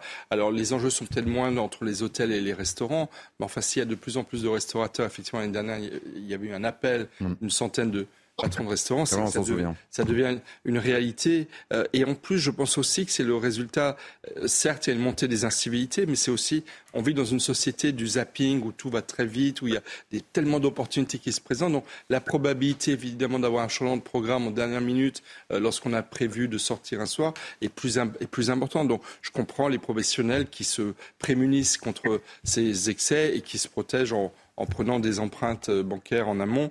Euh, voilà, c'est, ça fait partie des évolutions de notre société. On peut le regretter. Et on peut le regretter. Que Les professionnels qui ont déjà dans les centres-villes euh, des difficultés se protègent comme cela. François et, et Samy, rapidement. Bah, en tant qu'élu local, vous savez, on est confronté parfois à des comportements qui ne sont pas toujours très civiques. Donc je ne peux que les comprendre et je les encourage à pratiquer les empreintes bancaires. À un moment donné, c'est un peu le, fil rouge, j'ai envie de dire, de nos conversations précédentes, à des degrés différents, mais manque d'éducation, manque de civisme, des comportements sauvages que l'on côtoie chaque mhm. jour dans plein de situations différentes. Mais vous savez, le no-show, ça existe aussi chez le médecin, bah ça existe aussi dans nos mairies, parce que les gens n'honorent pas leur rendez-vous pour refaire leur carte d'identité ou leur passeport et prennent le créneau de quelqu'un d'autre. Ça, c'est pas bien. Euh, ça très rapidement. Ah et il en va de la responsabilité, parce qu'à la fin, euh, c'est tout le monde qui en paye le prix. Euh, et notamment le secteur de l'hôtellerie et de la restauration, s'il essaie de, en réduisant un peu ses marges, de maintenir un certain niveau d'accessibilité, cela passe par la nécessaire responsabilisation des individus. Si vous pratiquez le no-show, en réalité, vous contribuez à l'affaissement de ces marges et donc à la moindre liberté de manœuvre pour tenir les prix à des niveaux décents. Euh, un point simplement qu'on n'a pas évoqué là, il y a une raison technique aussi à, ce, à la montée de ce phénomène, parce qu'il s'agit vraiment d'un phénomène en hausse. Euh, il y a tout ce qu'on a dit qui est de l'ordre sociologique, et puis d'un point de vue technique, le fait qu'on puisse désormais euh, réserver d'un clic, et sans plus aucun contact humain avec un individu. Autrefois, il fallait passer dans un restaurant ou appeler. Et donc, on était engagé psychologiquement. Là, il y a une forme de dissociation, et cette dissociation, elle entraîne une facilité à la rupture. Voilà, c'est comme dans une relation euh, sentimentale. Christophe Buck, il ne me reste plus qu'à vous euh, remercier. Merci de, votre témoignage. Je rappelle que vous êtes propriétaire de restaurant en Charente, dans une très jolie ville qui s'appelle Angoulême. On va marquer une pause, si vous le voulez bien, et on va se retrouver avec notre invité, euh, la colonelle porte-parole de gendarmerie, Marie-Laure Pesant, et on reviendra sur ce dramatique incendie euh, dont je vous rappelle le bilan 11 morts. On se retrouve tout de suite avec Marie-Laure Pesant. Vous êtes bien sûr CNews et Punchline était jusqu'à 19h avec moi pour commenter l'actualité. Euh, François Ouzillot, Samy Biazoni et, Michel Taube. Et, j'accueille avec beaucoup de plaisir euh, la colonelle porte-parole de gendarmerie Marie-Laure Pesant. Soyez là, bienvenue euh, Marie-Laure parce que l'actualité est lourde. On va revenir évidemment sur ce dramatique incendie qui s'est produit dans un gîte en Alsace. Le bilan est de 11 morts. Très concrètement, comment les opérations se sont déroulées? Alors quand on a un drame comme celui-là, Déjà, j'ai une pensée pour les, familles des victimes, parce qu'elles vivent des moments vraiment euh, douloureux. Et la gendarmerie euh, réagit très vite. À partir du moment où on a euh, un appel et qui annonce cet événement, on envoie toutes les forces qui sont disponibles. Euh, donc on a plusieurs phases pour intervenir. D'abord, la première phase, c'est faciliter les secours et faire en sorte que les pompiers puissent accéder rapidement au site quand il y a des renforts, puissent travailler sur le site. Donc on a des motards de la gendarmerie euh, qui euh, nous ont aidés, qui ont aidé la brigade locale qui est intervenue dans un premier temps pour faire un gel des lieux et donc couper certains axes. Voilà, pour empêcher les accès et faire en sorte que des gens ne viennent pas sur site et que les pompiers puissent travailler sereinement. Nous avons ensuite l'enquête qui démarre, qui démarre d'ailleurs euh, dans le même temps. Euh, puisque même si le feu continue, on est en capacité de trouver des témoins. Donc les gendarmes vont aller sur place, vont rechercher des témoins, commencer à collecter les premiers éléments qui vont nous permettre de comprendre ce qui s'est passé. Et ensuite, on va avoir vraiment l'enquête qui va se dérouler une fois que le, feu euh, est éteint. Euh, il va y avoir un certain nombre d'investigations pardon, qui vont être menées. Donc là, des analyses d'indices. Euh, donc nous avons euh, en gendarmerie des techniciens en identification criminelle qui vont faire des prélèvements sur site, qui vont ensuite être analysés. Nous avons projeté au niveau de national à Pontoise, nous avons l'Institut de recherche criminelle de la gendarmerie nationale, qui a des experts qui sont vraiment euh, des experts euh, d'identification euh, des victimes et qui vont, par leur expertise, mieux comprendre, les, mieux analyser les indices qui sont sur des scènes particulièrement dégradées. ici, vous avez vu comme moi les images. Les images sont spectaculaires. Hein, c'est terrible et on voit l'ampleur du sinistre. Et il y a beaucoup du coup d'éléments à identifier. Euh, il y a des affaires personnelles, on a des éléments électriques, donc tout ça euh, va devoir être analysé. Donc l'Institut de recherche criminelle de la gendarmerie est vraiment connu, euh, a une vraie expertise sur le sujet. Et d'ailleurs régulièrement projeté à l'international. On les a envoyés en Ukraine, par exemple, aussi pour faire l'identification de, victimes et, de corps. Donc voilà, ils sont venus en appui. Euh, ils ont, on a aussi ce soir un laboratoire euh, mobile euh, qui va être sur le site. en fait, ce laboratoire va permettre de faire des analyses immédiatement sur le site. Donc tous les prélèvements biologiques vont pouvoir être analysés et on va pouvoir du coup déterminer les profils ADN. Parce que là, on a des victimes, mais c'est important de bien les identifier formellement et de mettre un nom sur chaque corps. Donc là, les analyses biologiques et les prélèvements, les profils ADN qui vont être déterminés vont nous aider à justement euh, identifier les personnes. Et ça, on le doit vraiment pour les familles. On doit le faire rapidement. Euh, on, l'a vu euh, sur ces images, mais on, le signalait. ça a été, l'incendie s'est déclaré vers 6h30 du matin, mais les, secours sont arrivés très rapidement. Hein. C'est important de le dire aussi. Hein. Les secours sont arrivés très rapidement et en fait, avec les pompiers, on travaille vraiment de concert euh, à la fois pour les secours, comme je vous l'ai dit tout à l'heure, où on est vraiment là pour les aider à travailler euh, dans les meilleures conditions et également dans l'analyse des circonstances de l'incendie. Donc les secours ont été dépêchés très vite et c'est pour ça qu'aussi au niveau de la gendarmerie, l'enquête judiciaire, en fait, s'est déclenchée tout de suite. Parce qu'on sait qu'on a un incendie, on sait qu'il va, y avoir, il va falloir mener des investigations. Et donc, dans ce cadre-là, on a envoyé aussi tout de suite la brigade des recherches, les gendarmes de la section de recherche de Strasbourg, euh, pour pouvoir mener tout de suite les premiers actes d'enquête. Et à partir de quel moment euh, euh, vos hommes ont pu aller sur le secteur? Parce qu'en fait, il y avait beaucoup, on l'a évoqué, beaucoup d'ossature bois. Donc, mm. ça a boulé très rapidement. au bout de combien de temps l'incendie a été circonscrit? Alors moi, je ne peux pas vous dire exactement à quelle heure, mais ce qui est sûr, c'est qu'on travaille avec les pompiers. Les pompiers nous donnent leur feu vert pour qu'on puisse pénétrer sur telle ou telle zone. Euh, c'est eux qui vont pouvoir nous dire si c'est sécurisé ou pas et si on peut commencer à, prendre les, à faire les premières euh, investigations. Euh, donc, dans un premier temps, de toute façon, on est au plus près du site parce que on doit aider les pompiers, on doit faire en sorte que personne ne rentre sur site. Donc, on est déjà au plus près. Et ensuite, pour les investigations techniques et judiciaires, là, on, voit en fonction de, l'évolution du, du feu quand il est éteint, euh, là, on est dans les meilleures euh, conditions, bien sûr. Euh, rappelez-nous, qu'est-ce qu'on cherche en, premier lieu quand on arrive sur un, sur un tel sinistre Alors, à partir du moment où on est sur les prélèvements et les investigations, la priorité, c'est de trouver le départ du feu. Parce que la zone de départ du feu va nous permettre de comprendre comment le feu s'est développé, comment il a évolué, et finalement de refaire la chronologie euh, de, l'événement euh, malheureux qui s'est déroulé. Et à partir de là, euh, on va pouvoir mener des investigations. On a justement nos experts en, recherche des, circonstances de l'incendie qui vont pouvoir travailler et, et finalement, oui, comme je vous disais, refaire la chronologie des faits. L'enquête s'annonce évidemment longue. Oui. Une enquête, vous avez vu la complexité du site, euh, vous avez vu malheureusement on a 11 victimes, vous l'avez rappelé, c'est un, drame terrible. Quand même des choses qui n'arrivent pas tous les jours et c'est important de vraiment être pointilleux et, d'avoir des procédures qui sont vraiment fermes sur, euh, sur notre enquête judiciaire. Donc euh, ça va prendre du temps parce qu'il y a beaucoup de choses à analyser, il y a beaucoup, beaucoup de prélèvements qui vont être faits.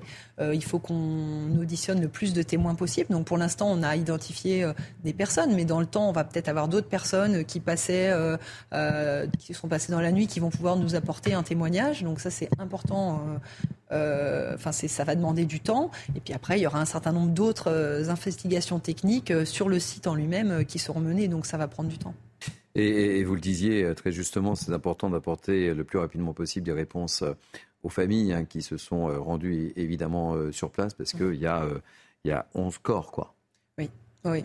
oui, il faut absolument. Alors, on, est en lien avec les familles parce que les familles vont vont nous aider aussi. Voilà, vont nous aider. C'est vrai que quand on, découvre un corps, pour pouvoir mettre une identité sur ce corps, il faut qu'on puisse avoir des éléments.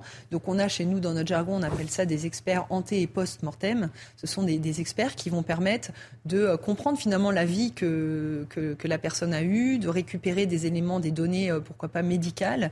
Euh, on, vous avez certainement entendu parler parfois de l'identification par les, les dents. Donc on va récupérer des panoramiques dentaires et on va essayer, en fonction des corps qu'on retrouve, de, voir euh, si ça, si ça correspond. Et à partir de là, ça va permettre d'apporter des éléments plus sûrs aux, familles. Alors justement, je vais vous faire écouter le, son de la vice-procureure de, Colmar qui parle justement de, cette problématique d'identification euh, des corps. Et ensuite, on sera juste euh, en direct avec nos deux envoyés spéciaux, Sarah Varny et, Gilles Bedeau. Mais d'abord, la vice-procureure de, Colmar, si vous voulez bien. Pour le moment, c'est l'IGCRM qui euh, sur les lieux avec euh, la médecine légale de, Strasbourg. Euh, ce soir, des scanners vont, tous les corps vont être passés au scanner et puis on devra ensuite faire de l'ADN. je sais que évidemment les familles sont en attente de connaître la réelle identité des défunts. on espère être sur un délai entre 48 heures et ou lundi au plus tard. On va retrouver tout de suite euh, sur place euh, notre équipe envoyée spéciale, euh, Sarah Varny et, Jules Bedeau. bonsoir Sarah, quelles sont les dernières informations dont vous disposez à l'heure actuelle? Eh ben, écoutez, les 11 personnes sont donc euh, décédées. C'est ce qu'a annoncé euh, la, vice-procureure de Colmar cet après-midi. La, totalité des corps ont été euh, retrouvés et ont été transportés à l'Institut médico-légal de Strasbourg. Ce gîte situé derrière moi de 500 mètres carrés accueillait donc 28 personnes en situation de handicap et leurs accompagnateurs. Ils étaient venus en vacances. 17 personnes ont réussi à sortir des flammes. 17 personnes, la plupart logeaient au niveau du rez-de-chaussée de ce gîte. Le feu euh, a été euh, couvert, un long moment aurait couvert un long moment avant euh, d'enflammer l'ensemble euh, du bâtiment. 300 mètres carrés sont donc euh, partis en fumée, notamment le premier étage où se trouvait une mezzanine et c'est là que la plupart des corps ont été retrouvés. Les pompiers ont rapidement maîtrisé l'incendie de ce gîte et pour l'heure, aucune piste n'est privilégiée. Une enquête a été ouverte pour recherche des causes de la mort. Merci euh, beaucoup, euh, Sarah Varny. N'hésitez pas à intervenir euh, quand vous le souhaitez dès que vous avez de, nouvelles informations. je rappelle que vous êtes accompagné par Jules Bedeau. malheur pesant, oui, effectivement, c'est ce qu'on disait juste avant de retrouver Sarah Varny. Cette enquête va être longue, évidemment, et, il y a beaucoup d'attentes de la part des, familles. Et puis, un bilan lourd. Hein. c'est un des mm. bilans les plus lourds depuis ces sept dernières années, je crois. Hein. Oui, c'est un bilan très lourd et c'est pour ça qu'on met tous les moyens en œuvre pour pouvoir euh, euh, mener les, investigations pardon, euh, dans les meilleures circonstances, le plus rapidement possible aussi pour donner des réponses au niveau de l'identification des victimes. Et on a aussi l'Institut de recherche criminelle de la gendarmerie qui est vraiment présent, qui va apporter son expertise, qui d'ailleurs va modéliser la scène en 3D de manière à pouvoir figer euh, la scène et avoir des éléments d'investigation qui seront euh, euh, pérennes dans le dossier. Et puis il y a évidemment une cellule psychologique qui a dû être mise en place parce que l'écoute est importante. Hein. Oui, oui, les familles doivent être accompagnées dans ces moments-là qui sont toujours très très difficiles. Merci euh, d'avoir accepté de nous apporter ces précisions combien importantes. Je rappelle que vous êtes euh, la colonelle Marie-Laure Pesant, porte-parole de la gendarmerie. Merci de vous être déplacé sur euh, notre plateau. on va parler maintenant d'une problématique du SAMU. on vous a parlé de cette histoire ce matin, celle d'Angélique, une habitante d'Aubin dans l'Aveyron. Elle a frôlé la mort le, 28 juillet dernier. En la voyant en détresse respiratoire, son mari a appelé le SAMU 12, mais selon lui, sa femme a été prise en charge après plus d'une heure d'attente malgré de lourds antécédents médicaux. On regarde le, le sujet de Maxime Lavandier et on en parle juste après. En colère, c'est un cri d'alerte que lance Sébastien. Dans la nuit du 28 au 29 juillet, cet habitant d'Aubin appelle les urgences car sa femme se trouve en détresse respiratoire. À 22h22, j'ai appelé le SAMU, je suis tombé sur le régulateur. Je lui ai dit que ma femme avait des problèmes pulmonaires. Le, le médecin régulateur lui a fait comprendre comme quoi il y avait d'autres patients avant elle et que bon qu'il fallait attendre. Et euh, ils ont mis un, peu plus d'une heure euh, pour euh, qu'une ambulance puisse venir à mon domicile. Un retard qu'il juge inadmissible au vu de l'état de santé de sa femme.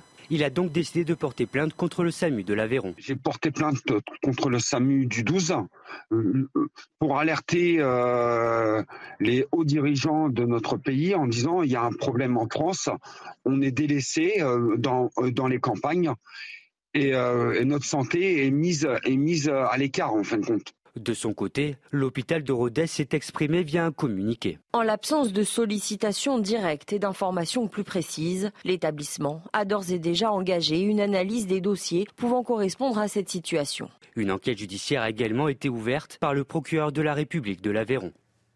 François Ouzillot, en tant que maire, élu, euh, c'est quand même une sacrée problématique. Hein.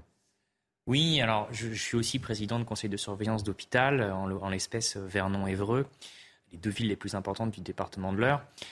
On a de temps en temps, heureusement, pas souvent, effectivement, des personnes qui euh, euh, font des réclamations ou qui portent plainte euh, pour des soi-disant erreurs médicales. Alors, c'est comme l'affaire précédente, même si elle est différente. Il faut prendre le temps d'analyser le dossier, voir ce qui s'est vraiment passé lors de cette opération pèse sur les médecins régulateurs une énorme responsabilité quand même au niveau du SAMU. Il y a un sujet euh, de territoire. L'Aveyron, c'est pas le territoire le plus urbain que je connaisse. Non. Euh, donc sans doute qu'il y avait peut-être qu'un seul équipage de SAMU qui était euh, armé ce jour-là. J'en sais rien, j'ai pas les éléments. il suffisait qu'il soit à des dizaines et des dizaines de kilomètres au moment où le monsieur a appelé pour son épouse. Voilà, encore une fois, on a un sujet de désert médical, on le sait, ça joue aussi. Ça illustre évidemment cette situation de désert médical. Ça joue aussi au niveau des hôpitaux, ça joue aussi au niveau des urgences. Il y a aussi des personnes qui appellent les urgences alors qu'ils n'en ont pas besoin. Mhm. Euh, avec des, parfois des équipages qui se déplacent pour rien aussi. C'est un peu comme le, le no-show quelque part, sans vouloir euh, faire euh, de cynisme sur le sujet, loin de là. Mais voilà, encore une fois, on a des comportements qui ne sont pas adaptés et de l'autre côté, des gens qui sont très responsables, normalement et très bien formés pour savoir réguler s'il y a utilité à faire sortir le SAMU, une ambulance ou les pompiers. Michel Taube et Samy Biazoni. le précédent ministre de la Santé, François Braun, avait encouragé les Français à appeler le 15 et donc le SAMU avant d'aller aux urgences. Et donc c'est vrai que euh, vous parlez de la pression qu'ont les médecins régulateurs du SAMU. Celle-ci s'est vraiment fortement accrue. Et on est dans un paradoxe que euh, dans des périodes de l'année comme l'été, évidemment, il y a moins de médecins traitants. Les urgences continuent à être engorgées. Et, le 15 concentre. Voire fermé parfois. Voire même fermé, effectivement, notamment la nuit. Et, et le 15 concentre un petit peu, c'est devenu un peu un goulet d'étranglement euh, du système de santé.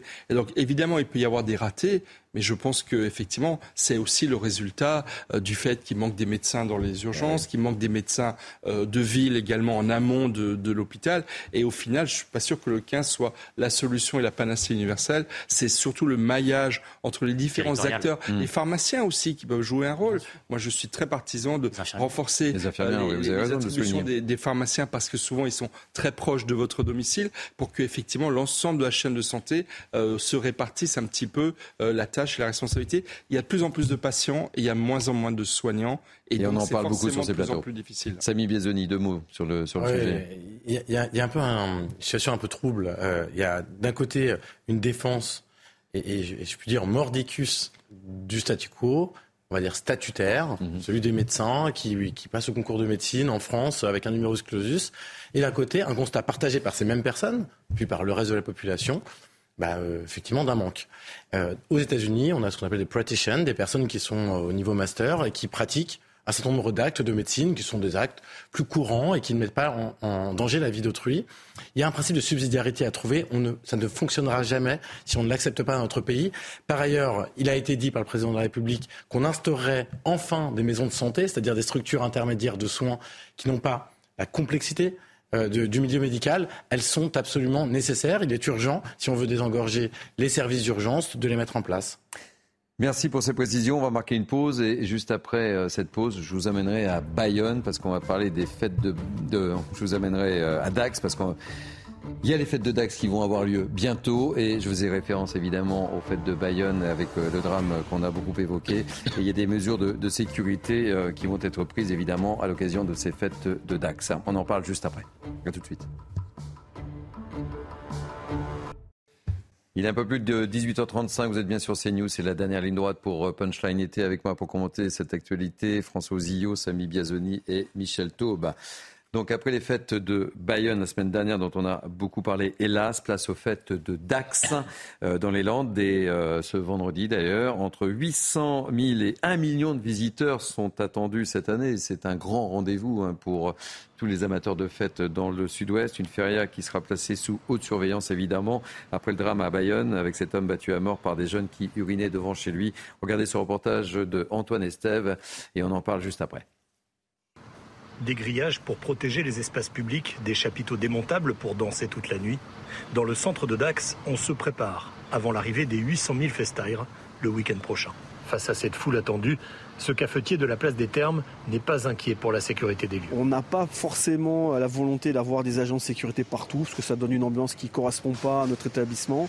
On est plutôt dans une logique euh, d'accueil, euh, dans une logique d'explication et aussi de solidarité entre cafetiers et commerçants, où quand il y a des problèmes, et c'est très très rare, on puisse intervenir euh, rapidement. Mais à Dax, tout le monde a en tête le drame vécu pendant les fêtes de Bayonne. Cet homme battu à mort en face de chez lui parce qu'il avait demandé à des personnes d'arrêter d'uriner sur son mur. Faut pas se trouver là au mauvais moment, au mauvais endroit, quoi. Mais bon, que voulez-vous hein? Ça arrive tout le temps, partout. Il n'y a pas que spécialement Bayonne, hein, ni Dax. Euh, tous les, les rassemblements, voilà. Ça, c'est pas l'esprit des fêtes, en fait. Mais bon, dans, dans, la loi du nombre, il y, a toujours des, il y a toujours des gens qui passent à côté de l'esprit. Et ben, les forces de l'ordre sont là, nos services d'ordre sont là aussi pour protéger justement ceux qui font la fête. Avec des centaines de policiers disséminés dans les petites rues, les autorités veulent éviter les violences, les agressions souvent commises par des personnes qui ne viennent pas pour faire la fête. Sur 800 000 personnes qui viennent nous rendre visite, il peut y avoir euh, quelques groupes isolés. Le dispositif de sécurité permettra euh, ben, de juguler euh, à la source toutes les mauvaises intentions. Cette année, la municipalité compte beaucoup sur la vidéosurveillance pour cibler les interventions des agents. Plusieurs centaines de caméras qui permettent de repérer les mauvais gestes et d'alerter les policiers en civil présents au milieu de la foule. Michel Taube, après ce qui s'est passé à Bayonne, on comprend qu'on soit excessivement euh, vigilant euh, à Dax pour que la fête ne soit pas euh, gâchée. Je le disais, c'est un grand rendez-vous également pour tous les amateurs de, toutes les férias. C'est une très très grande fête, mais moi, permettez-moi de parler d'une autre fête qui a lieu en même temps, qui va avoir lieu en même temps. C'est la feria de Béziers. Parce qu'il y a un autre aspect également qui doit être pris en compte, c'est Robert Ménard, le maire, qui il y a 10 ou 15 jours avait alerté sur le fait qu'il lui qu'il manquerait d'agents de police à cause de la situation de grève larvée qui, euh, pour des raisons euh, malheureusement jusqu'à 100% de policiers en grève. Hein. Voilà. On l'a évoqué sur ce plateau. Je pense que la situation est d'autant plus à gérer, euh, difficile à gérer, parce qu'effectivement, non seulement il va y avoir énormément de monde à Dax, à Béziers, mais en plus, il faut que les, voilà, les forces de l'ordre soient présentes, ce qui n'est pas gagné vu le contexte, de, le climat dans lequel elles agissent. Mais oui, c'est à la fois un moment de fête. Il faut espérer qu'il ne va pas y avoir de débordement euh, qui nuirait à la fête et qui pourrait amener à encadrer davantage ces fêtes qui sont encore une fois extrêmement populaires, qui correspondent à des traditions. de la France et les traditions, vous avez raison. et, donc il faut absolument euh, préserver ces joyaux de, euh, de la villégiature et du vivre ensemble en France. François Ozio, en tant que maire. Bah pareil, moi je suis pour la préservation euh, des événements, des rassemblements, des fêtes, des fêtes, populaires, des traditions. Juste après euh, les émeutes, il y avait le 14 juillet ou le 13, ça dépend des, endroits où hmm. on tire le feu d'artifice. Il y avait une polémique sur est-ce que les maires allaient maintenir le feu d'artifice. Moi j'ai décidé de le maintenir. J'ai fait en sorte d'avoir un continuum de sécurité entre police nationale, police municipale. Dans ces moments-là, il n'y a pas d'alcool. Là, malheureusement, effectivement, si, j'étais le maire, euh, je ne serais pas forcément très serein parce qu'on sait que dans ces moments festifs, l'alcool coule à flot, qu'il y a quand même un peu de viande soule qui se balade dans les rues. Et c'est quand même toujours un peu euh, stressant pour les élus locaux, pour euh, les forces de sécurité qui sont sur place. Mais j'imagine qu'il s'est organisé en amont. La vidéoprotection sert également. Euh, on en parle régulièrement et je pense qu'il faut continuer à accentuer ce matériel dans toutes les communes d'ailleurs. Et j'espère que ça va bien se passer. Mais on ne peut pas leur priver de fêtes sous prétexte qu'il peut y avoir des débordements de quelques-uns.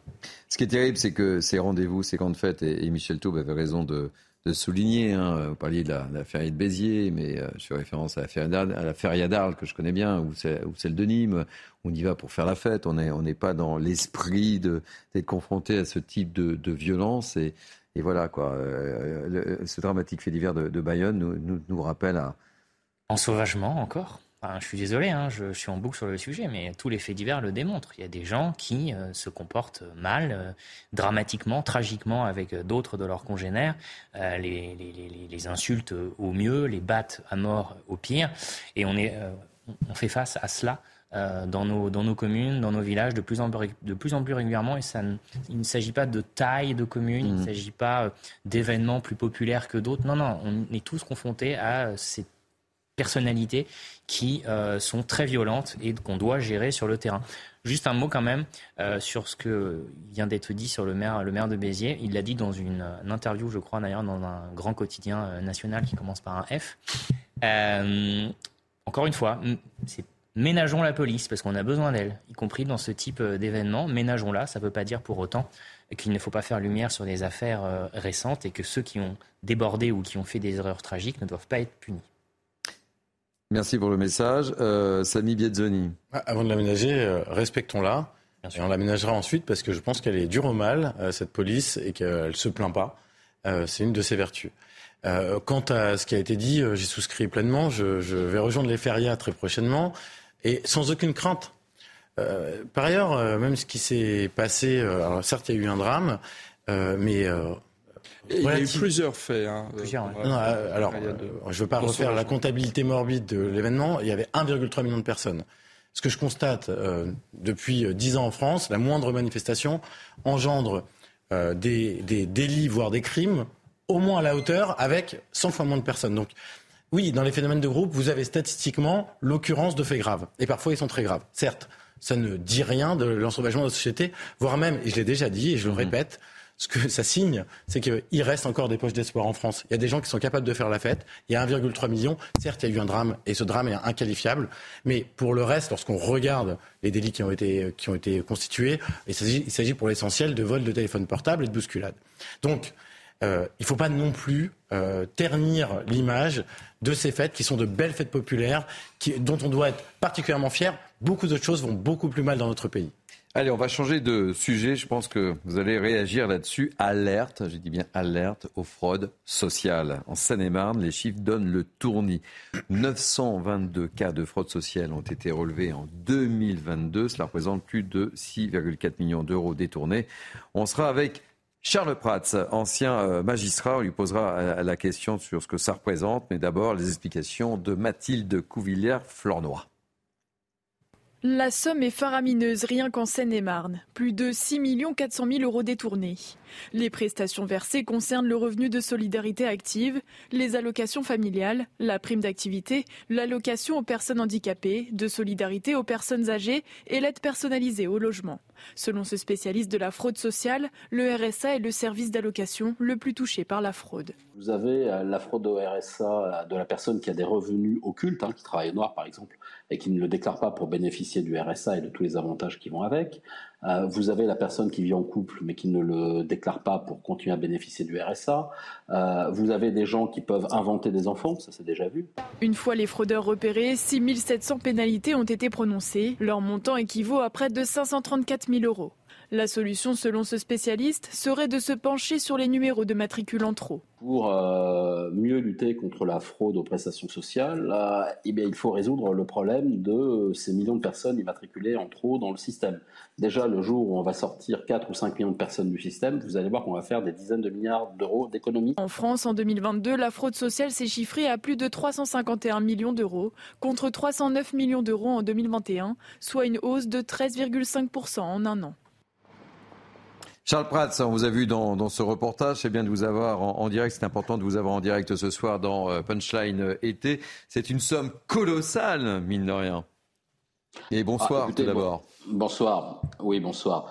Euh, bon, un peu plus de 6 millions d'euros à l'échelle d'un département.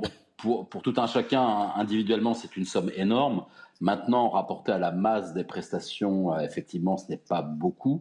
je rappelle que la branche famille, hein, les CAF, verse un, plus de 80-90 milliards d'euros euh, chaque année, euh, et rapporté surtout à la masse de la fraude euh, estimée, c'est assez ridicule. c'est un résultat de fraude détectée ridiculement faible. Euh, puisque euh, le taux de fraude estimé euh, est de plusieurs pourcents. Et donc, quand vous le rapportez, hein, rien que sur la branche famille, on n'est pas loin. Alors, reconnu par la CNAF, on est entre 2 et 3 milliards d'euros par an. Et la réalité est certainement beaucoup plus élevée. Donc, vous voyez que 6 millions d'euros détectés mmh. dans un département, c'est en réalité pas beaucoup. Ce n'est pas une efficacité monstrueuse. Quand vous expliquez le phénomène, Charles Prats bah, la fraude, il y en aura toujours. Hein. C'est un phénomène naturel. Vous pas que c'est un sport national quand même, euh, Charles Pratt. Alors, c'est pas un sport national. Enfin, c'est un petit peu un sport national en France. Je rappelle que vous êtes un ancien magistrat. Faites attention à ce que vous dites quand même, Charles Prats. Ah, bah, c'est justement parce que je connais un petit peu le, phénomène que je vous dis qu'effectivement, on n'est pas loin du sport national. Et historiquement, en France, vous savez que même la fraude fiscale, euh, c'est quelque chose qui est très ancré dans l'histoire de la France. La résistance du peuple à la pression fiscale, ça remonte à l'ancien régime, hein, et ça s'est pas éteint avec la Révolution et la République. Et donc, on a une vieille tradition française euh, d'essayer de frauder des impositions, taxes, etc. de toute nature. Et donc sur la fraude euh, aux prestations sociales, malheureusement, on est sur des, niveaux qui sont très très élevés. Mais vous savez, ce qui est assez logique, hein, même si vous estimez qu'en moyenne il y a 5, 6, 7% de taux de fraude, ce qui est un taux de fraude relativement euh, commun, classique et j'aurais tendance à dire naturel, euh, et ben ça fait une cinquantaine de milliards d'euros par an en estimation, parce qu'en réalité, comme nous dépensons quasiment 900 milliards d'euros par an en dépenses de protection sociale, d'allocations diverses et variées, de prise en charge maladie, etc., euh, et ben c'est sûr que si vous faites 5% de 900 euh, milliards, bah, tout de suite vous êtes à 45 milliards d'euros de fraude par an. Donc les chiffres peuvent vous donner le tournis. En pourcentage, ils ne sont finalement pas si incohérents que ça. Et donc 6 millions d'euros de fraude détectée dans un département, c'est finalement assez peu par rapport à la réalité de ce qui nous est volé.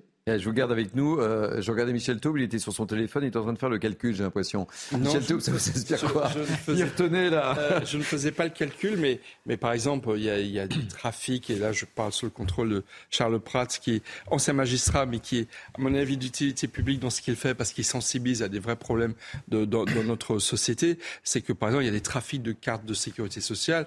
Moi, je regrette qu'on mm. n'utilise pas les moyens numériques euh, ultra modernes dont on dispose aujourd'hui pour essayer de numériser davantage toutes les, euh, les, les, activités de remboursement et de contrôle également de, de ceux qui pourraient euh, faire du trafic et des fausses cartes de sécurité sociale ou les détourner. Ça, c'est la première chose que je voulais dire. Et la deuxième chose, c'est qu'il y a quelques mois, il y a un ministre qui s'appelle Gabriel Attal, qui était en charge des comptes publics, qui a annoncé un grand plan de lutte contre les fraudes fiscales d'une part et sociales d'autre part. Et je, lorsque je vois un ministre qui annonce un grand plan, je me dis toujours ah ben attends, il va bientôt quitter son poste pour d'autres horizons, ce qui a été son cas puisqu'il est maintenant ministre de l'Éducation nationale. Et j'espère que Thomas Cazenave, qui lui a succédé au budget euh, et au compte public, va mettre en œuvre ce plan de, qui d'ailleurs pour beaucoup est considéré comme insuffisant. Mais voilà, je pense qu'il faut qu'il y ait une continuité de l'action publique pour pouvoir lutter contre les fraudes. Euh, et enfin, les fraudes sociales, il y a un côté moralement, je trouve, euh, assez abject. Euh, bien sûr, la fraude fiscale aussi l'est, mais la fraude sociale, c'est quand même euh, les cotisations sociales des employeurs, des salariés. Il y a un côté vraiment euh, profondément abject dans, le fait de frauder aux, allocations familiales. Samy Biesoni et, François Ozillot. Oui, alors j'avais écrit sur le sujet, j'avais fait un contre-fact-checking des fact-checkers de votre principale chaîne concurrente. on, si on se souvient d'un épisode relativement savoureux de début de campagne présidentielle, il y avait eu un débat sur cette même chaîne entre Jean-Luc Mélenchon et Éric Zemmour. Et l'un disait, en prenant les chiffres de Charles Prats, euh, donc c'est Éric Zemmour, que la fraude globale hein, des mm. prestations, c'était 50 milliards, mais sans savoir le détail du calcul. Euh, et l'autre disait, moi j'en sais rien. Et donc les fact-checkers répondaient, bon, on est allé regarder, c'est un milliard et demi. Éric Zemmour va raconter n'importe quoi. Alors en fait, c'est eux qui racontaient n'importe quoi, parce que le sujet est très compliqué. Ils regardaient les sommes recouvrées. Donc là, on a fait la même erreur au début, en début de sujet. Heureusement, Charles Prats euh, à corriger. Il y a ce qu'on recouvre, et c'est une infime partie de la masse, en réalité, de l'iceberg euh, de la fraude. Et la fraude, alors les estimations du Sénat sont plutôt autour de 20 milliards, mais ce sont des débats extrêmement techniques. Donc quelque part, la réalité est probablement entre, entre 15 et 45 milliards. Euh, j'ai moi-même une estimation parce que j'avais été amusé à refaire des estimations, euh, mais, là n'est pas le sujet. Donc le sujet c'est quoi? C'est qu'on a l'équivalent d'un budget ministériel d'ampleur. Voilà l'enjeu. On a désormais des possibilités de le traiter. Ah Effectivement, on n'est plus dans le monde d'avant. Aujourd'hui, euh, par ce qu'on appelle la data, l'analyse de la donnée, on est capable de détecter beaucoup de ces fraudes très automatiquement. Se pose tout de même la question du recouvrement. En fait, le recouvrement nécessite souvent des agents, euh, de, la main-d'œuvre quelque part que l'on n'a pas, euh, pour des sommes qui sont souvent assez petites. En fait, prises unitairement, euh, ce qui ne veut pas dire qu'on ne peut pas traiter les gros glaçons, qui constituent quand même une part non négligeable des montants. Il faut absolument traiter ce sujet. Vous le dites depuis le début, moi je le dis assez souvent, mais comme vous le faites ce soir, je ne le refais pas. on a 3 000 milliards de dettes. Vous vous les rôles tous les deux. Oui, mais il le fait. Fait. C'est lui qui est chargé de nous dire qu'on peut rien faire parce qu'on n'a plus d'argent. D'habitude, c'est moi. il a raison. Je 3 000... tout à fait ça. 3 000 milliards de dettes. Je dis qu'il faut faire des arbitrages. Voilà, et c'est pour ça que je. Restons sur le sujet, vous venez encore de mettre une priorité sur le devant. Restons sur le sujet, messieurs. Ah bah non, là c'est simple. Le net est, le net est positif. Donc c'est un investissement immédiatement remboursé. Donc là, il ne s'agit pas d'une dépense supplémentaire. Pour voir combien ça coûte. Et donc Non, non, aucun, aucun doute de. Restons sur le sujet. Alors le sujet, justement, euh, c'est très important, c'est que tout investissement, tout euro qui sera mis sur la lutte contre la fraude, sur ce sujet-là, et d'ailleurs la, lutte contre la fraude fiscale l'a montré, est un euro bénéficiaire. Donc il n'y a absolument aucun investissement c'est un investissement qui est rentable, ce qui est euh, plus difficilement, euh, plus, difficilement aisé à établir quelque part pour d'autres types d'investissements comme ceux de la sécurité où on a des effets indirects. Donc, effectivement, la volonté du gouvernement doit être poursuivie. Il faut absolument y aller. Et aujourd'hui, on a des opportunités uniques d'un point de vue technique pour le faire. La digitalisation de beaucoup de processus de gestion administrative le permet. Donc, allons-y. François Ouzio, très rapidement, et on donne la, parole à Charles Prats. Le temps tourne, il nous reste 4 minutes. Hein. Pour moi, fraude sociale, fraude fiscale, c'est un chantier vraiment à, mettre en place de manière très ferme parce que ça irrite les gens, ça les rend dingues, que certains se servent euh, dans le système euh, de manière comme ça euh, aussi importante. Vous le savez, le RSA, par exemple, euh, c'est partagé entre les départements et l'État. Donc déjà, il y a plusieurs opérateurs. Moi, je connais un certain nombre de départements, dont le mien, où ils ont cherché à euh, venir euh, chasser le fraudeur à travers un certain nombre d'actions et d'opérations. Néanmoins, on n'a pas tous les éléments, on n'a pas tous les pouvoirs pour le faire. Et régulièrement, ça crée d'ailleurs des bras de fer entre, entre l'État et le département, le sujet du RSA. Néanmoins, on a, on a assisté à des situations ubuesques avec parfois des personnes qui avaient des comptes en banque astronomiques, des voitures de luxe, qui se faisaient même virer l'argent à l'étranger.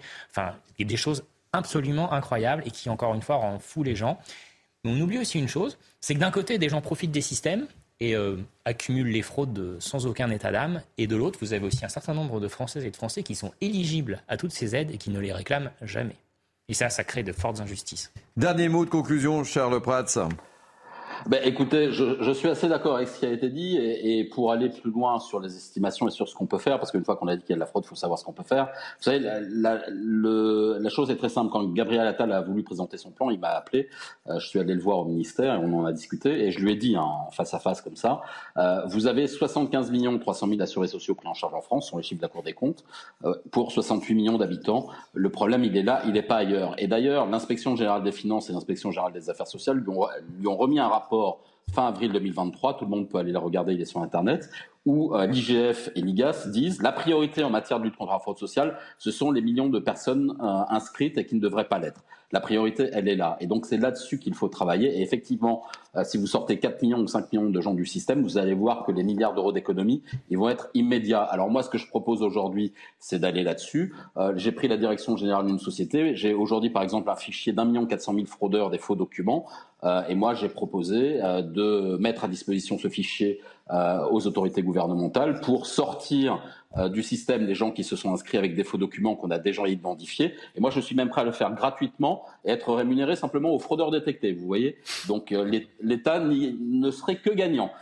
Et c'est là-dessus qu'il faut aller. Je suis d'accord avec l'utilisation de la numérisation et surtout de la biométrie pour la sécurisation des numéros de sécurité sociale, parce qu'en réalité, le vrai axe de travail massif dans les économies en matière de dépenses de protection sociale, ce sera cette sécurisation du fichier des assurés sociaux et le fait d'en sortir des millions de gens euh, qui n'ont plus rien à y faire ou qui sont créés des fausses identités. Et c'est comme ça qu'on arrivera à, économiser l'argent des Français euh, et peut-être à dégager des marges de manœuvre pour réduire l'endettement, parce qu'aujourd'hui, à 3 000 milliards d'euros de dette, eh ben, on a des vrais sujets, et je suis d'accord avec votre intervenant. Après, un moment donné, il faut faire des arbitrages budgétaires. Euh, et là, le mur euh, financier avec la hausse des taux d'intérêt et donc le, fait de rouler la dette en continu se rapproche dangereusement et ça va très mal se passer si on ne réagit pas. Merci euh, beaucoup pour votre témoignage, Charles Prats. Allez, on va terminer par une note légère parce que l'actualité était lourde. Je ne sais pas si certains sont encore en vacances. C'est peut-être le cas.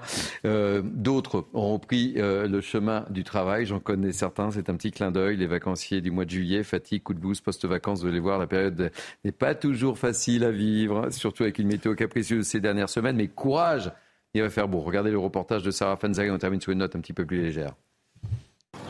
La première vague de vacanciers, les juilletistes s'apprêtent à reprendre le chemin du bureau. Pour une grande majorité d'entre eux, le retour à la réalité s'annonce compliqué. C'est ce que l'on appelle le blues post-vacances. Avec l'expérience, c'est toujours très dur. Surtout qu'on revient, les autres commencent à partir. Donc on ne sent pas trop une ambiance travail-travail. Euh, on s'y remet doucement. Très dur, surtout avec ce beau temps. On prend le quotidien, euh, boulot, métro, dodo. Donc euh, voilà, c'est un peu dur, mais bon, on s'adapte. Pourtant, Contrairement aux idées reçues, l'angoisse du retour au bureau n'est pas forcément synonyme de mal-être au travail. Ce psychologue donne ses conseils pour éviter ce sentiment. La première étape, c'est euh, d'accepter euh, précisément euh, ce, coup de mou parce que ben, c'est plutôt légitime. Le deuxième point, ça va être justement de porter une attention à ces rythmes. Le cerveau est très très sensible au rythme. Alors, porter une attention particulière à vos rythmes de sommeil, vos rythmes d'alimentation. Un troisième point, ça peut être eh bien de, de continuer autant que possible euh, de conserver cet esprit euh, vacances.